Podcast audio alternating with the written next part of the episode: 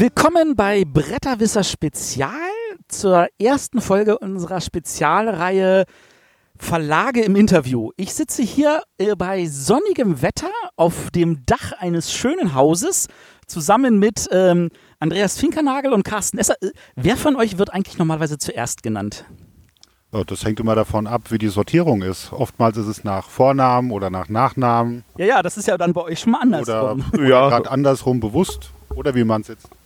Also, es ist gemischt. Das ist auch gut so. Das ist gut so. Okay, also wir sitzen hier bei Pegasus. Pegasus feiert dieses Jahr 25-Jähriges und ähm, das war so der Anlass sozusagen, ähm, wir holen euch beide mal hier ans Mikro und lassen uns mal wirklich ausführlich erzählen, am liebsten ganz viele Anekdoten aus 25 Jahren Pegasus. Ähm, und da fängt man natürlich irgendwo an im Jahre minus eins. So, wie kam es denn zu Pegasus, bevor es Pegasus gab? Ähm, also minus eins heißt also, bevor wir begonnen hatten. Ne? Genau. An, ja. Also Carsten und ich, wir sind alte Freunde. Also wir kennen uns eigentlich tatsächlich auch schon seitdem wir zwei Jahre alt sind. Also Schwimmbad, Freunde, Eltern kannten sich schon, haben dann in der Jugend gemeinsam Rollenspiele tatsächlich zusammengespielt, auch das eine oder andere Fantasy-Brettspiel wie Talisman, was wir heutzutage auch wieder bei uns im Verlag begrüßen dürfen, oder Hero Quest, also Fantasy-lastige Spiele tatsächlich. Und äh, Carsten hat dann Chemie studiert, ich hatte Bauingenieurwesen studiert und wir hatten einen gemeinsamen Freund, mit dem der Carsten in die Grundschule und den Kindergarten gegangen ist und mit dem ich zusammen Abi gemacht habe und mit dem ich zusammen Bauingenieurwesen in Darmstadt studiert habe und er hat uns zu einer Studentenfeier eingeladen äh, Weihnachtsfeier war das, glaube ich, gewesen. Das muss dann irgendwann so November, vielleicht auch Anfang Dezember gewesen sein. Und da sind wir dann gemeinsam hingefahren. Das weiß ich noch wie heute. Das Bild habe ich regelrecht vor Augen. Sind also mit dem Zug hingefahren nach Darmstadt und dann mit der Straßenbahn weitergefahren zum, äh, zu, zur Feier letztendlich. Und der Carsten hat vorher sein Chemiestudium an Nagel gehängt. Das wusste ich ja. Wir haben ja auch zusammen gespielt. Und hat ihn dann gefragt, äh, was hast du denn jetzt so vor? Und der Carsten meinte, also jetzt, äh, jetzt erklär mich nicht für verrückt, aber bei uns in Friedberg hat doch der Adam spielt. Also es war früher ein ganz, ganz großer Versender, der, der größte große, in Europa ja. eigentlich. Der Adam ähm, Spielkatalog, den sammeln Leute immer noch. Ja, das ist also war die Instanz im Prinzip nebst der Spielerei in Wien, meine ich. Aber Adam war schon noch eine, eine Spur größer. Hatte auch hier in, in Friedberg einen Spieleladen, äh, hat sich glaube ich mit seinem Partner überworfen und hat geschlossen. Und wie gesagt, der Carsten meinte dann so, jetzt lach mich nicht aus, ich habe die Idee, einen Spieleladen zu eröffnen, äh, weil der Friedhelm geschlossen hat und meine postwendende Antwort war gewesen, gute Idee, ich weiß auch wo und bin dabei. Also ein spontaner Gedanke, die Idee kam vom Carsten. Ähm, also ich glaube, eine wichtige, wenn man wirklich minus eins oder ein bisschen davor geht und gucken möchte, eine wichtige Voraussetzung für uns war sicherlich auch, dass wir da mit der Idee und dem Willen so schön zusammengekommen sind ähm, dass wir wirklich auch beide einen Spiele-Hintergrund hatten. Ja, ähm, dass wir da eine Möglichkeit gesehen haben, aus unserem Hobby einen Beruf zu machen. Ähm, beim Andreas ist es so gewesen, der hat quasi Rollenspiel Muttermilch genossen, schon als kleines Kind. Ja, also seine Nachbarn waren die Frankes, die ja ähm, ja, ist jetzt diskutabel, wer war der Erste, wer war der Zweite. Also ich sage jetzt mal aus unserer Sicht, die Ersten waren, die in, in Deutschland ähm, das Rollenspiel ähm, gemacht haben äh, mit Midgard. Ähm, also da war er quasi schon immer dabei, ja, waren die Nachbarn, konnten wir über den Hof laufen. Ganz kurz noch die Anekdote dann dazwischen geschoben. Also meine Familie und ich, ich war da, keine Ahnung, 10, 12 oder so, sind in Friedberg umgezogen, innerhalb der Friedberger Altstadt und hatten zu dem Zeitpunkt wenig Kontakt zu den Nachbarn.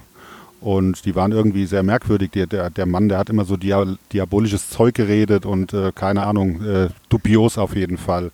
Und dann zu meiner Konfirmation haben die Frankes mir eine Tüte geschenkt mit Büchern und das waren die Midgard-Regelbücher. Also die Beschwörungsformel nebenan war quasi der Professor Dr. Jürgen E. Franke, der die Midgard-Bücher auf Diktiergerät gesprochen hat. So, also waren doch ganz normale Menschen dann, ja. Also ja, also wer ähm, äh, so einen Hintergrund hat als, als Zieheltern, sage ich jetzt mal, fürs Spielen, der ähm, ist natürlich da auch ähm, von Anfang an gut bewandert.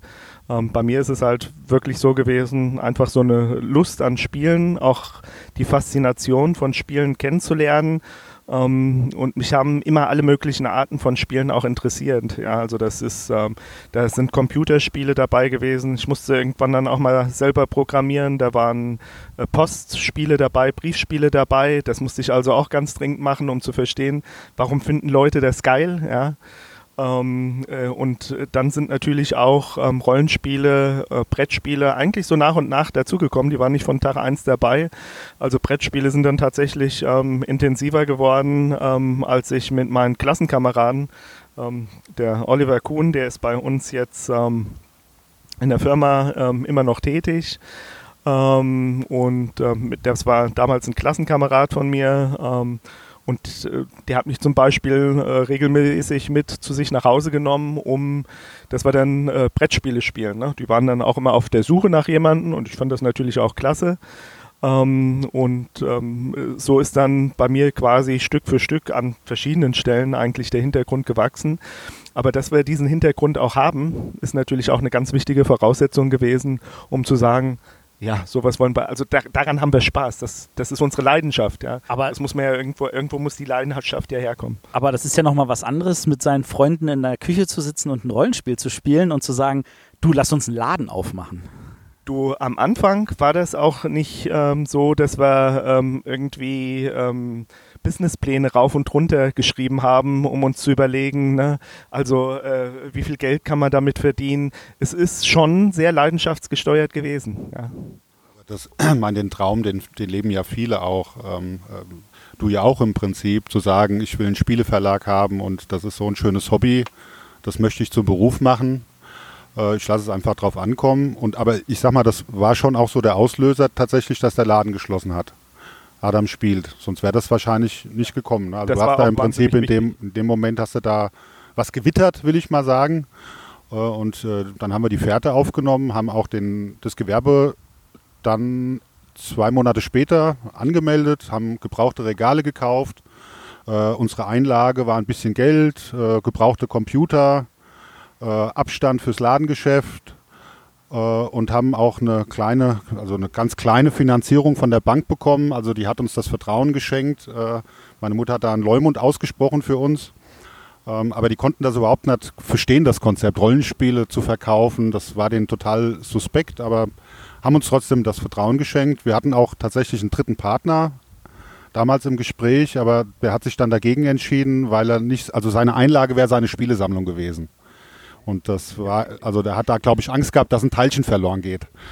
Das wäre aber, die günstigste Einlage, die man machen kann an der Stelle. Ja, das weiß man ja vorher nicht. Heute, heute kann man das so sagen. Ja, das damals, damals war das äh, natürlich nicht vorherzusehen. Und es ist also auch so, dass wir in dem ersten Jahr sind wahnsinnig viele Dinge ähm, passiert. Also wie gesagt, wir haben jetzt auch nicht irgendein BWA, äh, ne, ne, Entschuldigung, einen Betriebswirtschaftshintergrund, ähm, dass wir ähm, da jetzt ähm, gewusst hätten, irgendwie, ne, das müssen wir alles so machen und darauf müssen wir besonders achten und hier die Zahlen müssen stimmen. Wir haben uns also vieles selber beigebracht, in dem ersten Jahr unheimlich viel gelernt. Ähm, also auch heute noch, ne, aber natürlich da sehr intensiv. Ähm, und äh, wir sind auch ein bisschen tatsächlich am Anfang dann sehr schnell geerdet gewesen, als wir gesehen haben, das Ladengeschäft ist schön, aber es ist endlich. Ja? Also das Geschäft ist quasi endlich, was wir machen können. Wir sind in Friedberg ja jetzt äh, nicht in einer Millionenstadt, sondern äh, in einer mittleren Kleinstadt. Ähm, und ähm, äh, wir mussten uns also wirklich schon äh, dann sehr schnell überlegen, okay, also wie geht es denn jetzt weiter? Das ist ja schön, dass wir das machen. Wie geht es denn weiter? Also um, um das Recherchieren zu ersparen im Internet, Wikipedia und so, Friedberg ist hier die Kreisstadt in der Wetterau in Hessen gelegen. Ähm, hat ungefähr 25.000 Einwohner, also auch seinerzeit gehabt. Und wir haben mit einem kleinen Spieleladen von 30 Quadratmetern zu zweit begonnen, mit Fantasy-Rollenspielen als Schwerpunkt zu einer Zeit, als noch kein Herr der Ringe verfilmt gewesen ist. Also das heißt also mit einer Nische, in der Nische in einer ganz kleinen Stadt. Und da war uns eigentlich relativ schnell klar, dass wir perspektivisch davon sicherlich keine zwei Familien ernähren können und haben uns da neue Betätigungsfelder gesucht, in Friedberg einen Verein gegründet, die Gemeinschaft des Ringes. Äh, der Verein hat dann auch später den Ringcon organisiert, also das war äh, weit, weit bevor es dann diese ganz großen Ringcons äh, nach den oder zu den Filmen dann letztlich gab. Äh, haben eine eigene Vereinszeitschrift gegründet, den Ringboden, den es heute noch ähm, äh, digital gibt, ringbote.de. Ähm, ganz viele Rezis, super Seite, gerne besuchen. Ähm, naja, bisschen ich habe Werbung den darf ja sein. gelesen, als ich selber Midgard gespielt habe. Und war seinerzeit auch, ähm, äh, als wir es als Printmagazin betrieben haben, war das auch schon, also es hatte viel Innovation damals schon, schon drin. Ja. also war, war weltweit das erste Magazin, ähm, in dem Sammelkartenpreislisten abgedruckt wurden. Das stimmt. Also vor Vor- Scry Magazin, Vor Scry, Inquest vor Magazin, Inquest, ja. was dann so alles gab. Also wir, waren, wir versuchen innovativ zu sein und nicht hinterher zu laufen, sondern vielleicht lieber ein bisschen experimenteller mit überschaubarem Risiko und ich denke, so kann man dann auch einen Trend auslösen. Gut, bevor wir jetzt aber zu den Sammelkarten kommen, äh, haben wir jetzt einen Schritt übersprungen. Wie kam es zu dem Namen? Ähm, der Name war eigentlich, wir wussten, wir wollten irgendwas Fantastisches machen. Ne? Also Rollenspiele war. Und ähm, nachdem Adam spielt weg war und Adam spielt weiter keine Option war? Ja, also wir wollten unser Ding machen, Ja. natürlich. Ähm, und also wie gesagt, wir haben uns halt fantastisch angesiedelt gesehen und haben natürlich in dem Bereich gesucht. Man sucht natürlich auch irgendwas, was es nicht ähm, verbraucht, was ist halt schön. Ähm, ähm, äh, was hat Ausdruck und ähm, der äh, Pegasus war dann sehr schnell eine Figur, ähm, auch aus der Mythologie. Ne? Also ich bin großer Freund auch von, von Mythologie, ähm, die ähm, auf der Vorschlagsliste stand. Dann haben wir noch überlegt, Spieletreff Pegasus, ne? hieß es ja damals. Also auch da ähm, gab es dann ver- verschiedene ähm, Evolutionsstufen, will ich mal sagen. Aber der Pegasus war dann relativ schnell abgezeichnet. Wir wollten ein fantastisches Wesen, das war, glaube ich, ziemlich klar. Also gleich beim ersten Gespräch äh, bei uns zu Hause in der Küche. Aber es sollte auch irgendwo massentauglich sein. Also Ork Also, wäre es nicht Nee, gewesen. Orks Höhle oder sowas, das wäre damals überhaupt nicht gegangen, weil wir hatten ja nicht nur Fantasy-Rollenspiele, sondern wir hatten auch tatsächlich ein breites Sortiment an Spielen und auch Puzzles und so weiter. Da war halt unsere Kernkompetenz, weil es auch zu dem Zeitpunkt die eigene Leidenschaft gewesen ist. Mama holt sie jetzt nicht unbedingt mit Orks ab. ne? Also, die hätten nicht gewusst, was es ist, insofern hätte es vielleicht noch geklappt. Okay. Also Pegasus es kam irgendwie auf und ist halt hängen geblieben. Und äh, Ich glaube, den Namen hatten wir tatsächlich am ersten Abend gleich festgelegt. Also wir haben da jetzt gar nicht so ewig lang drüber nachgedacht. Das Wort Spieletreff, äh, also wie innovativ eigentlich. Gell? Magic kam dann erst später. Bei uns gab es schon einen Spieletreff, wobei der Name auch polarisiert hat die Jahre darauf, denn oft haben Leute angerufen, ob wir da eine Spielhalle sind. Spieletreff, ne? Die haben dann im Telefonbuch geguckt und haben nach den Öffnungszeiten gefragt. Also, aber trotzdem, bei uns gab es Spielfläche und das war zu dem Zeitpunkt noch nicht gang und gäbe. das stimmt, war. Aber äh, ja, Äh, Und das, das Pferd hat ja auch gut gepasst. Also ne, wir wollten ja auch hoch hinaus. Ja, und ähm, äh, unseren größten Erfolg bis dato haben wir ja auch im Jahr des Pferdes tatsächlich erzielt. Also für die, die den chinesischen Kalender kennen. oh, ich, ich tue es nicht. Das war 2014. 2014, ah ja, Camel Up und Istanbul. Das war, das war ein starker Jahrgang. Und Fußball-WM. Und Fußball-WM. Das, wus das wussten wir natürlich damals alles schon vorher. Völlig klar, völlig klar, ja. Gut, äh, genau, da, ihr habt, wart also schon, hattet Spielfläche, ihr habt natürlich euch auch in, bei den Sammelkartenspielen breit gemacht.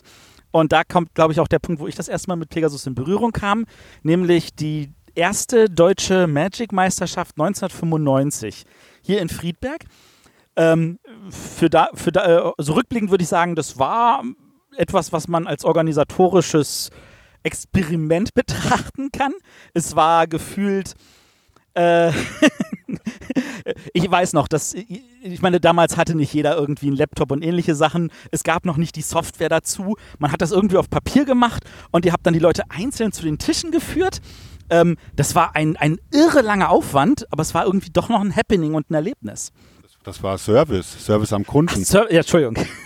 Ja, also man muss sagen, ähm, äh, wir sind auch sehr stolz und froh, dass wir dieses Event gemacht haben. Ist aber auch nicht ganz zufällig passiert, weil wir waren ja quasi gerade in diesem Jahr 1 und einer der Dinge, die wir auch in dem Jahr 1 gemacht haben, nachdem wir also festgestellt haben, es ist endlich, ja, davon wird es schwierig, zwei Familien zu ernähren, war, dass wir festgestellt haben, naja, es gibt ja so Spieleveranstaltungen und da könnte man ja eigentlich auch Stände machen. Also da könnte man hingehen. Da haben wir quasi Möglichkeit, außerhalb von Friedberg ähm, Geschäft zu machen und unsere Einkommenssituation zu verbessern.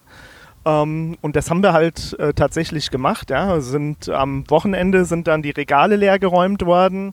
Ähm, die sind dann in, in äh, Papp- oder Plastikboxen reingeräumt worden. Und dann war der Laden dreiviertel oder ganz leer.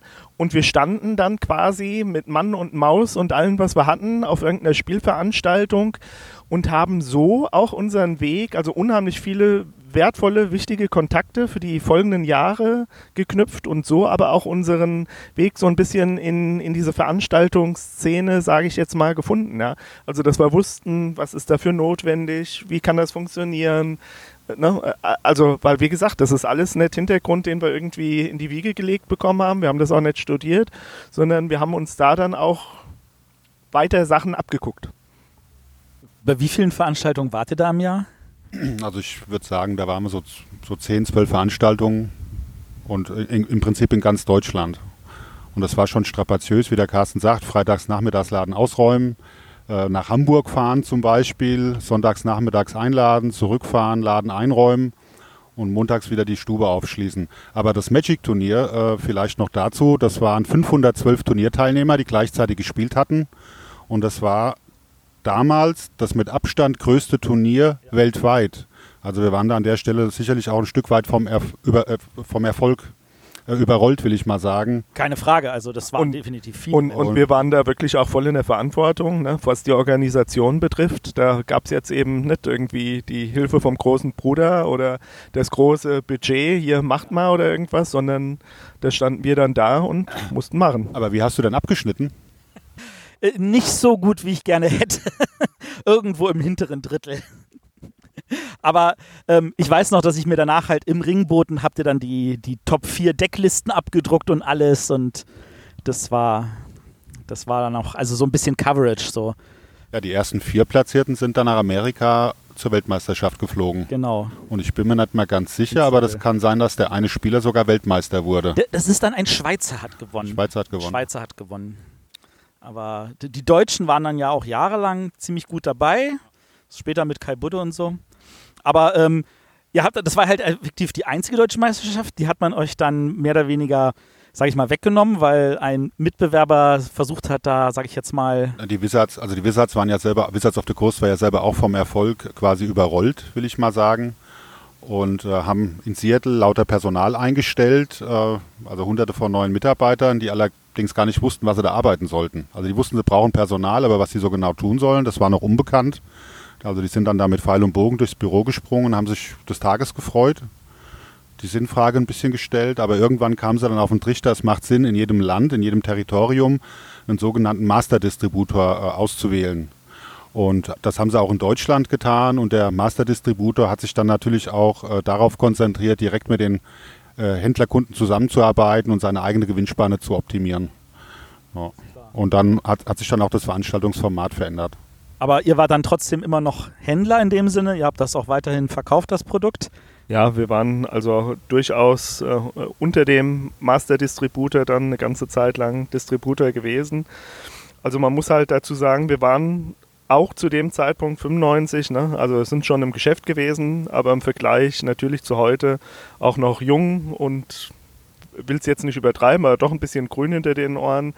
Ähm, ich sag mal, heute werden wir sicherlich ähm, anders zu äh, Wege gehen, aber wir haben heute auch einen anderen Ressourcenpool zur Verfügung, wie wir damals hatten. Also im Prinzip hat man uns schon so ein bisschen auch den, den Fisch aus dem Teich ge genommen und ähm, dann ging es halt eben woanders weiter. Ja, aber das war nicht, nicht wirklich das einzige Mal. Ne? Wir haben auch für Star Wars zum Beispiel die deutsche Meisterschaft ausgetragen in Essen und das ist dann auch wieder zu einem anderen Verlag gewandert. Das würde uns heute vermutlich nicht mehr passieren, weil die Eselarbeit machen, das ist nicht so unser Ding. Wir versuchen schon auch unsere Zeit so zu investieren, dass wir längerfristig davon partizipieren können. Aber alles ein Lernprozess. Aber würdet ihr nicht auch sagen, dass das sehr hilfreich war, zu wissen, das und das kann uns passieren? Und ja, also heute stehen wir auf Risikostreuung. Das lässt, lässt, dann, lässt dann besser schlafen. Also wie gesagt, wir haben eben im Lauf unseres ähm, äh, unserer Geschäftstätigkeit viel dazugelernt und das ist natürlich, es liegt an der äh, Natur der Dinge am Anfang proportional mehr, aber man lernt eben. Ja, also man muss in der Lage sein, eine Lernkurve zu haben, will ich mal sagen. Also Fehler können ja passieren, das, das gestehen wir auch unseren Mitarbeitern zu. Aber den Fehler dann mehrfach zu machen, äh, das geht natürlich gar nicht. Äh, dann geht man auch vor die Hunde. Man muss auch einen gewissen Willen haben und man muss als Unternehmer, das ist also zumindest mal unser Selbstverständnis, auch eine gewisse Risi Risikobereitschaft haben. Ne? Also das schon. Äh, und auch natürlich ein Stück weit über die Grenzen gehen, aber vor allem auch aus den Fehlern lernen. Trotzdem hat uns das ganze Magic natürlich trotzdem weitergeholfen, ähm, weil wir einfach zum Zeitpunkt wo ähm, ein Spielehype aufgekommen ist, am Markt waren ja, und auch so die Gelegenheit hatten, mit daran zu partizipieren. Bevor wir Magic im Großhandel hatten, hatten wir es schon im Ladengeschäft. Was denkst du denn, wie groß unsere erste Bestellung war? Zu klein? Was schätzt du? Oh, also ich könnte mir vorstellen, dass sie doppelt so groß war wie das, was ihr bekommen habt. Und bekommen habt ihr vielleicht, sage ich mal, ein Case?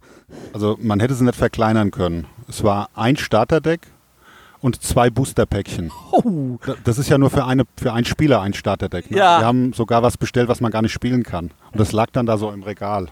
Und irgend, das ging aber dann relativ schnell mit den größeren Bestellungen. Oh.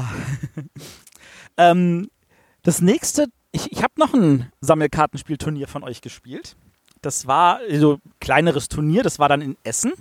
Da hattet ihr dann auch ein kleines Turnier gemacht von einem anderen Sammelkartenspiel, was ihr dann vertrieben habt, nämlich von Illuminati New World Order. Das ähm, Illuminati New World Order war ähm, ein Produkt dann bei uns aus dem Verlag, ähm, wo wir auch wieder dadurch, dass wir ähm, Erfahrung gesammelt haben in dem Bereich, uns dann auch berufen gefühlt oder ermutigt gefühlt haben, ähm, das auch zu machen. Und ähm, das haben wir also seinerzeit auch ganz wunderbar verkauft.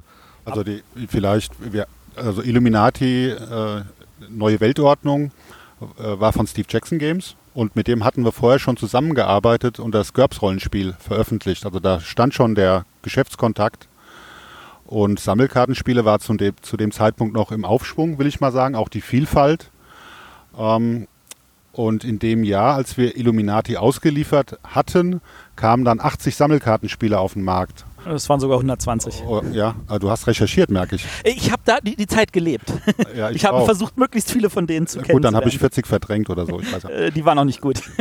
Ja, also der Markt war überflutet und es gab gar keine Kunden mehr. Aber wir hatten mit Illuminati tatsächlich noch Glück gehabt. Also konnten ausliefern, bevor dann die ganz große Welle kam. Und Illuminati und Netrunner, wenn ich das richtig in Erinnerung habe, waren auch die einzigen zwei Sammelkartenspiele. Nee, und Vampire. Und Vampire, und ja. Vampire, die äh, eine Bewertung von 6 von 6 Punkten im Inquest-Magazin hatten. Das war tatsächlich nur Netrunner?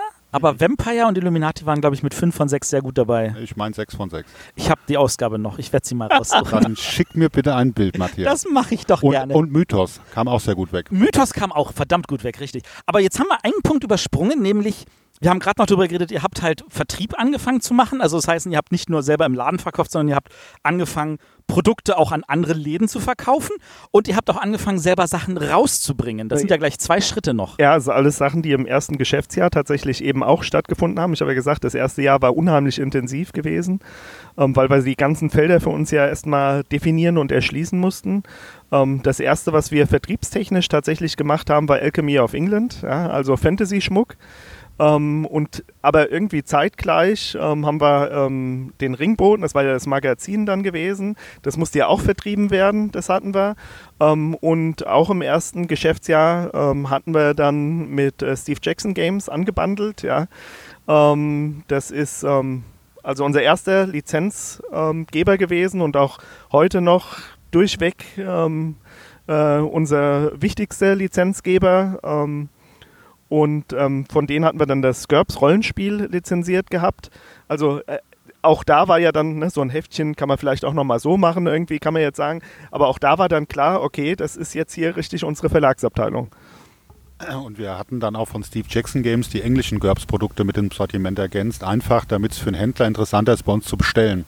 Also quasi nicht nur das deutsche Regelbuch, sondern er konnte dann auch gleich noch englische Quellenbücher mitbestellen oder ja, Regelbücher, Abenteuer. Das haben wir sehr schnell gemerkt, dass der Händler auch Argumente braucht, irgendwie, warum soll ich jetzt bei euch bestellen? Das ist vielleicht ganz cool und äh, gute innovative Ideen oder Produkte wie der Ringboote ist ja ganz schön, dass er da irgendwie Kartenpreislisten irgendwie drin hat, ne? aber irgendwie 10, 20 Heftchen äh, bestellen, äh, ne? das Porto muss irgendjemand zahlen. Also wir sind also auch früh quasi da wieder ähm, an Grenzen gekommen, wo wir uns weiterentwickeln mussten.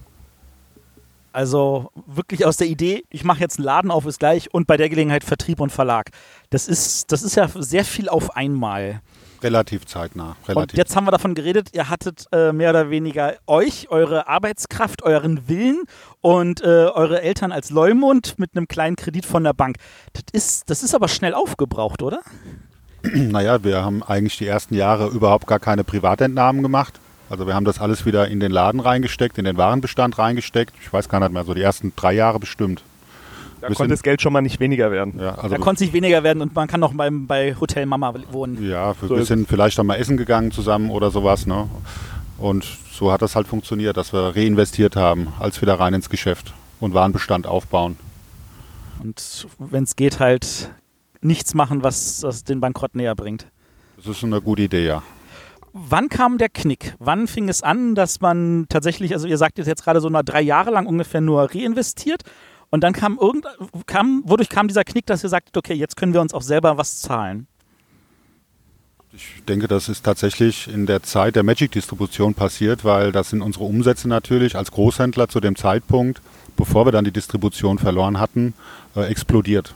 Und auch nicht nur das Magic-Sammelkartenspiel, sondern auch Star Wars, Star Trek, X-Files war sehr populär hatten auch schon mit den Großhandelsaktivitäten begonnen. Ähm, und da kam dann auch ein bisschen mehr Umsatz beisammen oder deutlich mehr Umsatz äh, zusammen. Und da haben wir dann auch angefangen, ein kleines Gehalt zu bezahlen. Ja, also, also, ein sehr muss, kleines Gehalt. Man, man, muss halt wissen, damals hatten wir eben nicht wirklich Ausgaben, ja, also vielleicht ein bisschen Miete, aber nicht wirklich äh, irgendwelche Ausgaben. Ähm, und wir haben auch wirklich alles selber gemacht. Ja? Also wenn wir Pakete verschickt haben, dann haben der Andi und der Carsten im Hinterzimmer da gesessen und den Paketroller geschwungen. Ja? Das war so. Auch zu den Zeitpunkten, wo das Magic dann erfolgreicher wurde oder wie der Andreas gerade gesagt hat, es explodiert ist. Ja? Da haben wir ähm, äh, an einem einzelnen Tag quasi einen Umsatz gemacht, wie wir sonst vielleicht im ganzen Jahr gemacht hätten. Ja. Und hat euch der Postbote gehasst? Die Speditionen haben uns gehasst, wenn sie mit den Sattelschleppern in der engen Friedberger Altstadt rangieren durften. Das war immer sehr lustig. Oh, das ah. glaube ich. Ja, da, also da könnten wir jetzt viele Anekdoten erzählen, wie Speditionsleute drauf sind. Aber ich weiß nicht, ob das so zielführend ist. Ja, aber da gab es viele markige Szenen. Also eigentlich kann man sagen, dass wir in all der Zeit alles, was es an Jobs bei Pegasus gibt, selber schon mal gemacht haben. Und das waren ja auch so Zeiten, äh, da war E-Banking noch nicht verbreitet oder das gab es noch gar nicht. Da gab es noch gar kein äh, Internet für die Öffentlichkeit. Das heißt also, Lastschriften wurden von Hand geschrieben. Ja, das war dann auch alles ein zusätzlicher Aufwand. Oder E-Mails gab es zu dem Zeitpunkt noch nicht. Wer Glück hatte, hatte schon einen Fax. Da ist wirklich die Kommunikation noch mit, mit Brief, mit Post erfolgt. Für viele wahrscheinlich heute äh, gar nicht mehr so vorstellbar. Und alles heißt dann wirklich alles. Also nicht nur fürs Wochenende packen, dass alles im, im Auto ist, sondern Regale putzen, wenn für einen Ringboten was geschrieben worden werden musste, weil noch zwei Seiten frei waren, dann wurde sich abends hingesetzt und was geschrieben. Wenn das Layout nicht fertig war, dann hat sich der Andreas hingesetzt und das äh, Heft äh, äh fertig gemacht, weil es musste ja irgendwann auch mal in Druck gehen ähm, also wirklich alles, alles, was es äh, so zu tun gibt, ähm, durchlebt, ja. Vermisst ihr diese Zeit? Also wenn ich was layouten will, dann mache ich es einfach. Äh, da freut sich der Jens immer. Nee. nee, also klar hat sich jetzt über die Jahre so der Alltag verändert. Es sind neue Aufgaben dazugekommen. Man muss auch loslassen, delegieren, auch vertrauen können. Sonst kann man einfach nicht wachsen, ist zumindest mein Standpunkt. Ähm, aber wir haben natürlich die Möglichkeit, uns auch vielschichtig zu beschäftigen oder suchen uns neue Betätigungsfelder. Also Langeweile kommt da keine auf. Aber dass da jetzt die ganz große Nostalgie mitschwingt, Lastschriften noch von Hand schreiben zu müssen, nee, bei mir nicht.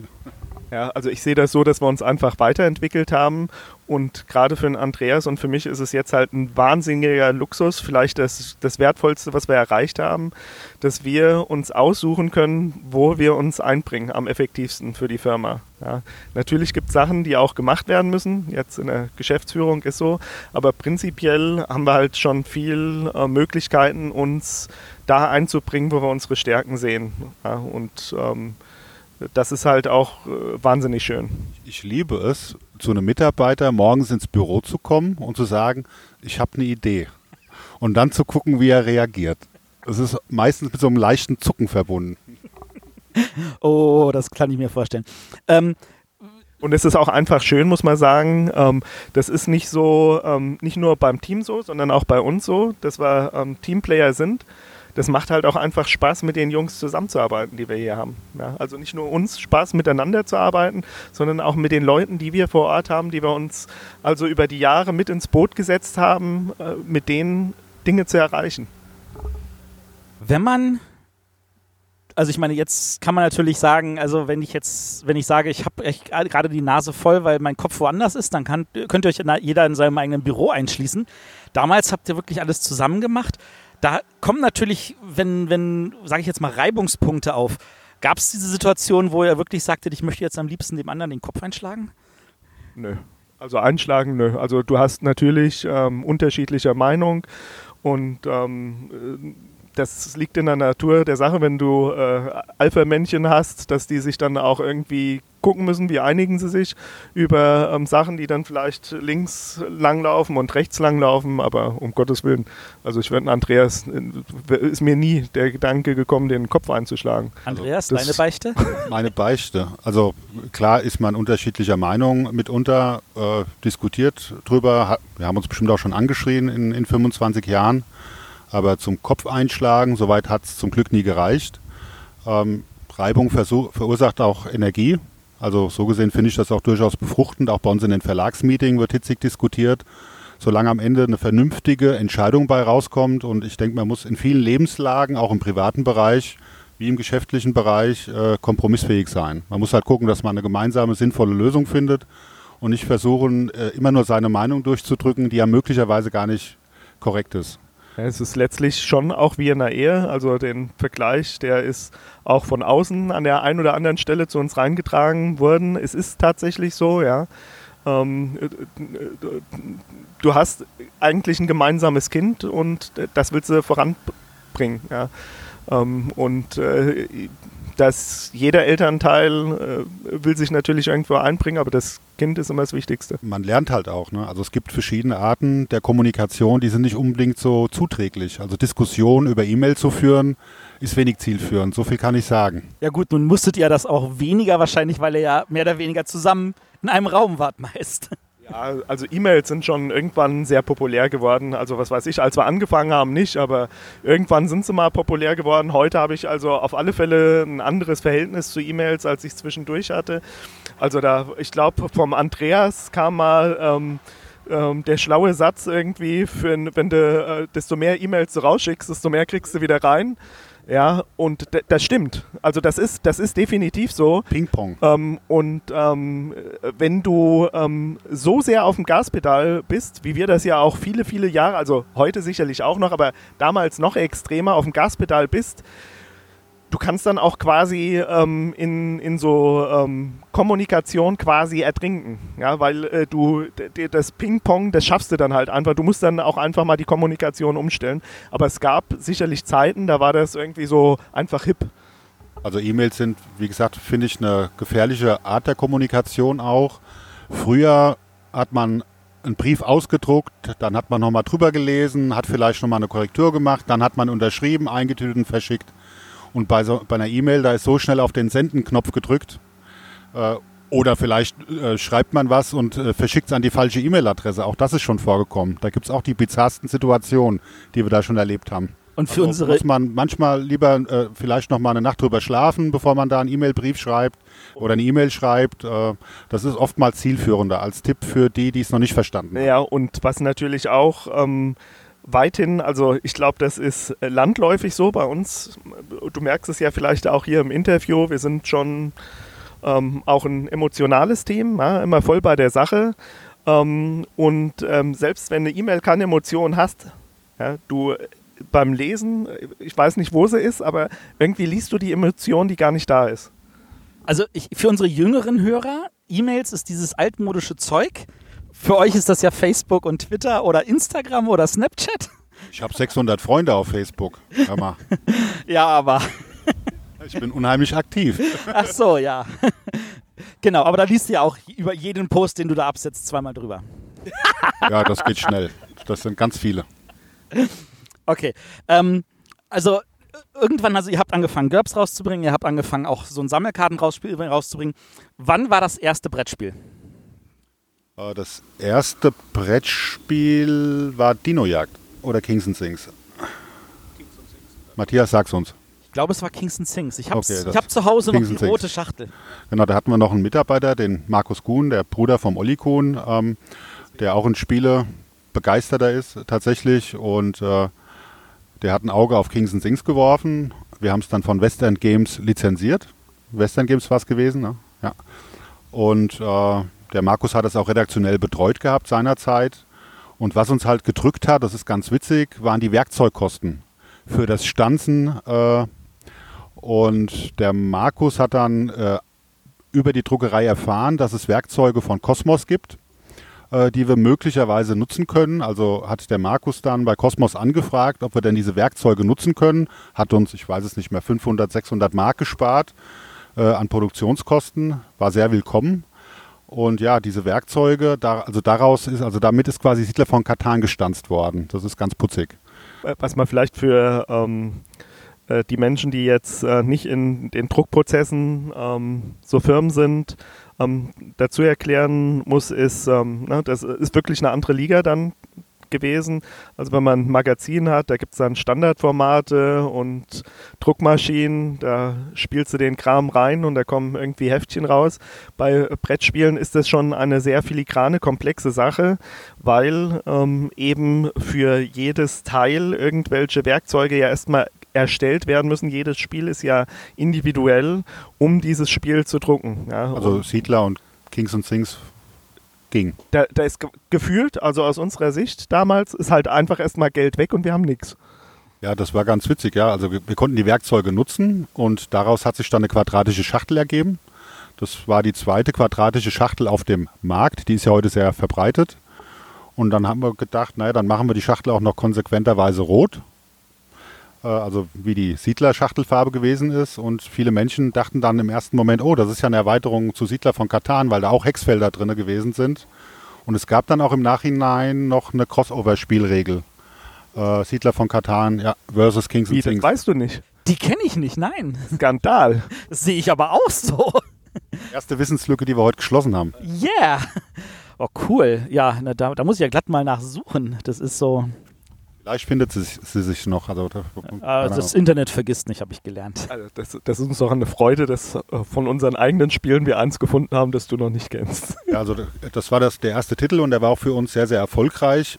auch weil er an Siedler von Katan erinnert hat, muss man natürlich sagen. Hat dann im Laden entsprechend Aufmerksamkeit erregt. Und der zweite Titel, der war dann Dino-Jagd.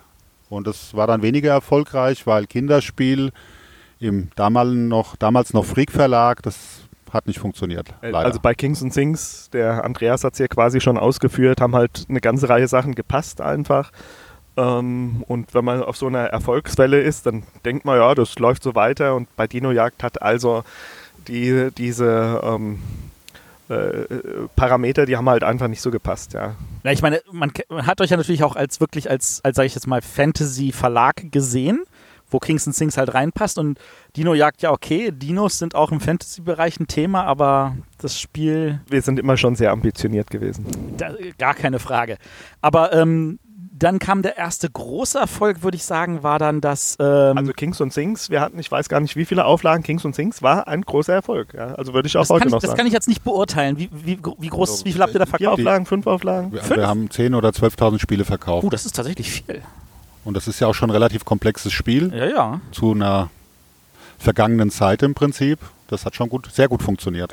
Also das war schon sehr wichtig, weil es uns eben auch motiviert hat natürlich, wenn du Erfolg hast, ne, ähm, da auch weiterzumachen. Gut, aber das waren jetzt ja, sage ich jetzt mal, Lizenzprodukte. Und dann kam aber irgendwann Rückkehr der Helden. Ja, Rückkehr der Helden vom Autoren Lutz Stepponat ist erschienen zum zweiten Herr der Ringe-Film. 2002. Ja, die Rückkehr der, nee, die zwei Türme. Ja, ja, das war 2002. Und zeitgleich ist auch Munchkin erschienen. Zeitgleich ist auch Munchkin erschienen. Und das war zu einem Zeitpunkt, äh, da hat die, das, Fan- das Thema Fantasy quasi Einzug in die Wohnzimmer erhalten, und zwar Big Time. Und es gab keinerlei Fantasy-Spiele auf dem Markt. Und wir haben genau dieses, dieses Loch erwischt. Und äh, ja, Rückkehr der Helden, die auch stattliche Auflage, die war, meine ich, innerhalb von vier, fünf, sechs Wochen ausverkauft. Ja, und Munchkin äh, hat ja in Essen quasi die Spieltische überflutet. Also das waren zwei Spiele, zwei Neuheiten, die ja noch ein deutlich größerer Erfolg als Kings and Things gewesen sind. Und das ist halt auch ein Spiel gewesen, das wahnsinnig gut zu uns gepasst hat. Also ich finde das Spiel heute immer noch sehr, sehr gut. Ja. Ähm, und auch einfach ein Spiel, das wahnsinnig gut zu uns gepasst hat. Also ich meine, es war ja erfolgreich genug. Ihr habt, glaube ich, zwei weitere Kisten dazu rausgebracht, die, also so, so eigenständige Erweiterungen. Ähm, da könnte man jetzt, also ich meine, ich finde, das Spiel ist jetzt nicht so schlecht gealtert, aber da könnte man vielleicht eure, das eure Redaktion nochmal in den Kopf werfen. Und wir haben sogar King, äh, Rückkehr der Helden und auch die Erweiterung in englischer Sprache veröffentlicht und hatten dann zu dem Zeitpunkt 2003, 2004 oder beide Jahre sogar eigene Stände auf dem GenCon und haben dort äh, die Pegasus Press, war damals noch die Marke, Ausgaben in englischer Sprache dort vermarktet. Nice. Also zu einem sehr frühen Zeitpunkt. Äh, äh, was wieder ein Beleg dafür ist, wie ambitioniert wir auch damals schon waren. Aber wir geben mal deinen Vorschlag in die Redaktion, Rückkehr der Helden nochmal zu beugen. Ja, ich denke, ich denke tatsächlich, wenn man da nochmal mit einer schönen Grafik drüber geht und ein paar Sachen jetzt, sage ich mal, mit modernen Techniken nochmal streamlined, ich glaube, das Spiel kann nochmal was machen. Bin ich mir ziemlich sicher. Also, weil ich glaube, die meisten Dankeschön. der Hörer, Ich schreibe es mir auf. die meisten der Hörer, die haben vor äh, 15 Jahren noch nicht gespielt, die kennen das Spiel leider nicht. Mensch, und gestern war der Lutz Stepponat da. Siehst du. Mann, den haben wir verpasst. Ähm, aber ich meine, das ist ja trotzdem unabhängig. Also ich meine, es ist halt ein. Es war aber wirklich auch ein wahnsinnig tolles Erlebnis, weil wir ähm, in dem Fall wirklich auch richtig hautnah dran waren. Ne? Also der Autor, wir kannten den, der war bei uns, wir haben zusammen gespielt, diskutiert. Das war auch, äh, auch eine unheimlich coole Zeit. Ähm, aber ich meine, es ist ja trotzdem dann, also gut, wer sagt, ihr, macht schon einen Verlag oder so, aber tatsächlich dann zu sagen, wir machen selber ein Spiel. Hattet ihr jetzt da noch irgendwelche redaktionelle Hilfe bei der Entwicklung vom Spiel oder habt ihr da. Also der, der Lutz hat sich sehr ins Spiel eingebracht und ansonsten hatten wir ja auch sehr, sehr viele Mitarbeiter, die spieleaffin waren und so hat eigentlich jeder sich äh, irgendwo beteiligt und die Spielregeln nochmal Korrektur gelesen. Ich habe das Layout zu dem damaligen Zeitpunkt gemacht, äh, Freunde und Bekannte, aber eine Struktur mit Redakteuren, die hatten wir zu dem Zeitpunkt noch keine. Also jeder hat sich damals äh, auch irgendwie gemacht, er, ne, was er konnte oder wo er das Gefühl hat, er musste sich einbringen. Also ich weiß, bei dem Spiel habe ich damals ähm, irgendwie ähm, äh, einen Balancing-Überblick gemacht, ja, ähm, weil es mir eben wichtig war, dass wir nicht nur gute Ideen hatten, sondern dass die unterschiedlichen Charaktere auch gleiche Siegchancen hatten, ähm, weil ich einschätzen wollte, wie schwer oder einfach waren ähm, die Monster. Also wo du heute sagen würdest, naja, das ist doch so klassische Redakteursarbeit, ja, ähm, hat, äh, hat man dann einfach gemacht. Hat man einfach gemacht. Aber der Lutz hat sich auch wirklich, muss man sagen, sehr, sehr eingebracht und hat auch seine eigenen äh, externen Spielgruppen umso mehr gestriezt und war auch die reinste Marketingmaschine auf der Straße. Also war zu dem Zeitpunkt auch Handelsvertreter und hat quasi ein eigenes Spiel gehabt, was er auch selber verkaufen konnte. Das war schon großartig, was der Lutz da geleistet hat. Da kamen einige glückliche Umstände zusammen. Und nach dem Motto, man hat jetzt auch noch so einen eigenen Erfolg und dann wolltet ihr mehr eigene Spiele machen. Ja, also definitiv Rückkehr der Helden und Munchkin. Beides aber Fantasy-Spiele. Also wir waren zu dem Zeitpunkt, wenn auch mit Karten- und Brettspielen schon in der Fantasy, naja, Nische war es gar nicht mehr zu dem Zeitpunkt unterwegs, aber das hat uns natürlich stimuliert, weitere Spiele zu veröffentlichen. Im Folgejahr in Essen ist dann erschienen She Geek von Steve Jackson Games Ja.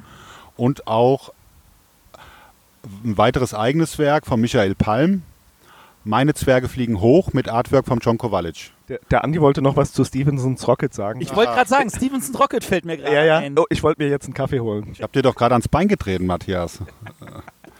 ja, Stevensons Rocket war ein großartiges Spiel, was sich überschaubar gut verkauft hat. Das ist leider so, ja. Überschaubar. Und ich, ich, ich kann dir die Zahlen leider gar nicht mehr sagen, aber es war jetzt so ein, also für heutige Verhältnisse bei so vielen Neuheiten, die erscheinen und rück, rück, rückläufigen Auflagen mitunter, in dem Bereich hat sich es mit Sicherheit bewegt, 2.000, 3.000 Stück. Äh, wir waren allerdings natürlich auch von Rückkehr der Helden durchaus verwö- verwöhnt, will ich mal sagen. Die Spielregel war auch nicht so optimal, muss man sagen. Also das war auch das Feedback, was wir dann bekommen haben, tatsächlich von, der, von, von den Rezensenten. Und deswegen ist uns heute halt wichtig, dass Spielregeln sehr, sehr gut geschrieben sind und nicht am Ende noch ein Knockout-Kriterium für den Erfolg eines Spieles sind. die, Frage, also das haben wir so ein bisschen selber auch mit verbockt. Die Frage, die sich mir natürlich stellt, ist, wie kam es denn dazu, dass ihr einen Knizia hattet? Weil damals war Knizia wirklich auf einer hohen Welle. Der hatte diese richtig coolen Expertenspiele gemacht und dann kommt so ein cooles 18xx angehauchtes Spiel in einer familienfreundlichen Version. das, also, Heutzutage würden wir Kenner sagen. also wir haben zu dem Zeitpunkt schon den Harald Bilz gekannt. Ähm, wir waren befreundet. Er hat auch sehr erfolgreich für uns zu dem Zeitpunkt äh, Kings and Sings vertrieben, also ein bisschen Ja. vorher schon. Und, Für die äh, Hörer Harald Bilz, äh, Inhaber von Heidelberger damals. Und ähm, ich hatte mich dann mit dem Harald ausgetauscht, dass, ich, dass wir gerne mehr Spiele machen wollen, äh, dass wir liebend gerne mit einem populären Spieleautoren zusammenarbeiten möchten, weil ich dachte, dass der Autorenname hilft, Spiele zu verkaufen. Und der Harald hat dann beim Spieleautorentreffen, ich glaube, das war zu dem Zeitpunkt in Essen gewesen, ich bin mir nicht mehr ganz sicher, Essen oder Nürnberg, äh, hat, er, hat er mir den Rainer Knizia vorgestellt. Und der Carsten und ich waren dann in Göttingen beim Spieleautorentreffen und da hat uns der Rainer mehrere Spiele gezeigt.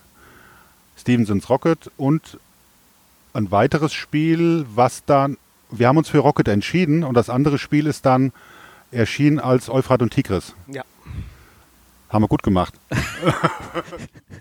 Ich sehe schon, ihr habt euch dann nachher gerechnet, Euphrat und Tigris in euer Verlagsprogramm ja noch eingepackt. Ja, aber da, ich glaube, da war so spätestens der Zeitpunkt auch erreicht, wo wir gemerkt haben, dass es ähm, sehr sinnvoll und wichtig ist, also auch Redakteure zu haben, nicht so irgendwie, der macht das und der macht das, ähm, äh, äh, weil nicht jedes Spiel irgendwie perfekt ist, so wie es da steht. Ne? Also so ein Redakteur ähm, denkt man ja jetzt nicht, ne? wäre jetzt quasi schon wieder so ein eine eigene äh, Interview-Episode, aber so Redakteure machen wirklich wahnsinnig viel, ähm, was die an Spielen so zurechtschrauben, bis das fertige Produkt dann ähm, in der Box ist.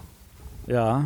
Wir haben jedenfalls gelernt, dass ähm, der Autorenname nur in einer gewissen Zielgruppe hilft, Spiele zu verkaufen. In der breiten Masse, das ist leider so, sind Spieleautoren im Gegensatz zu Buchautoren eigentlich vollkommen unbekannt.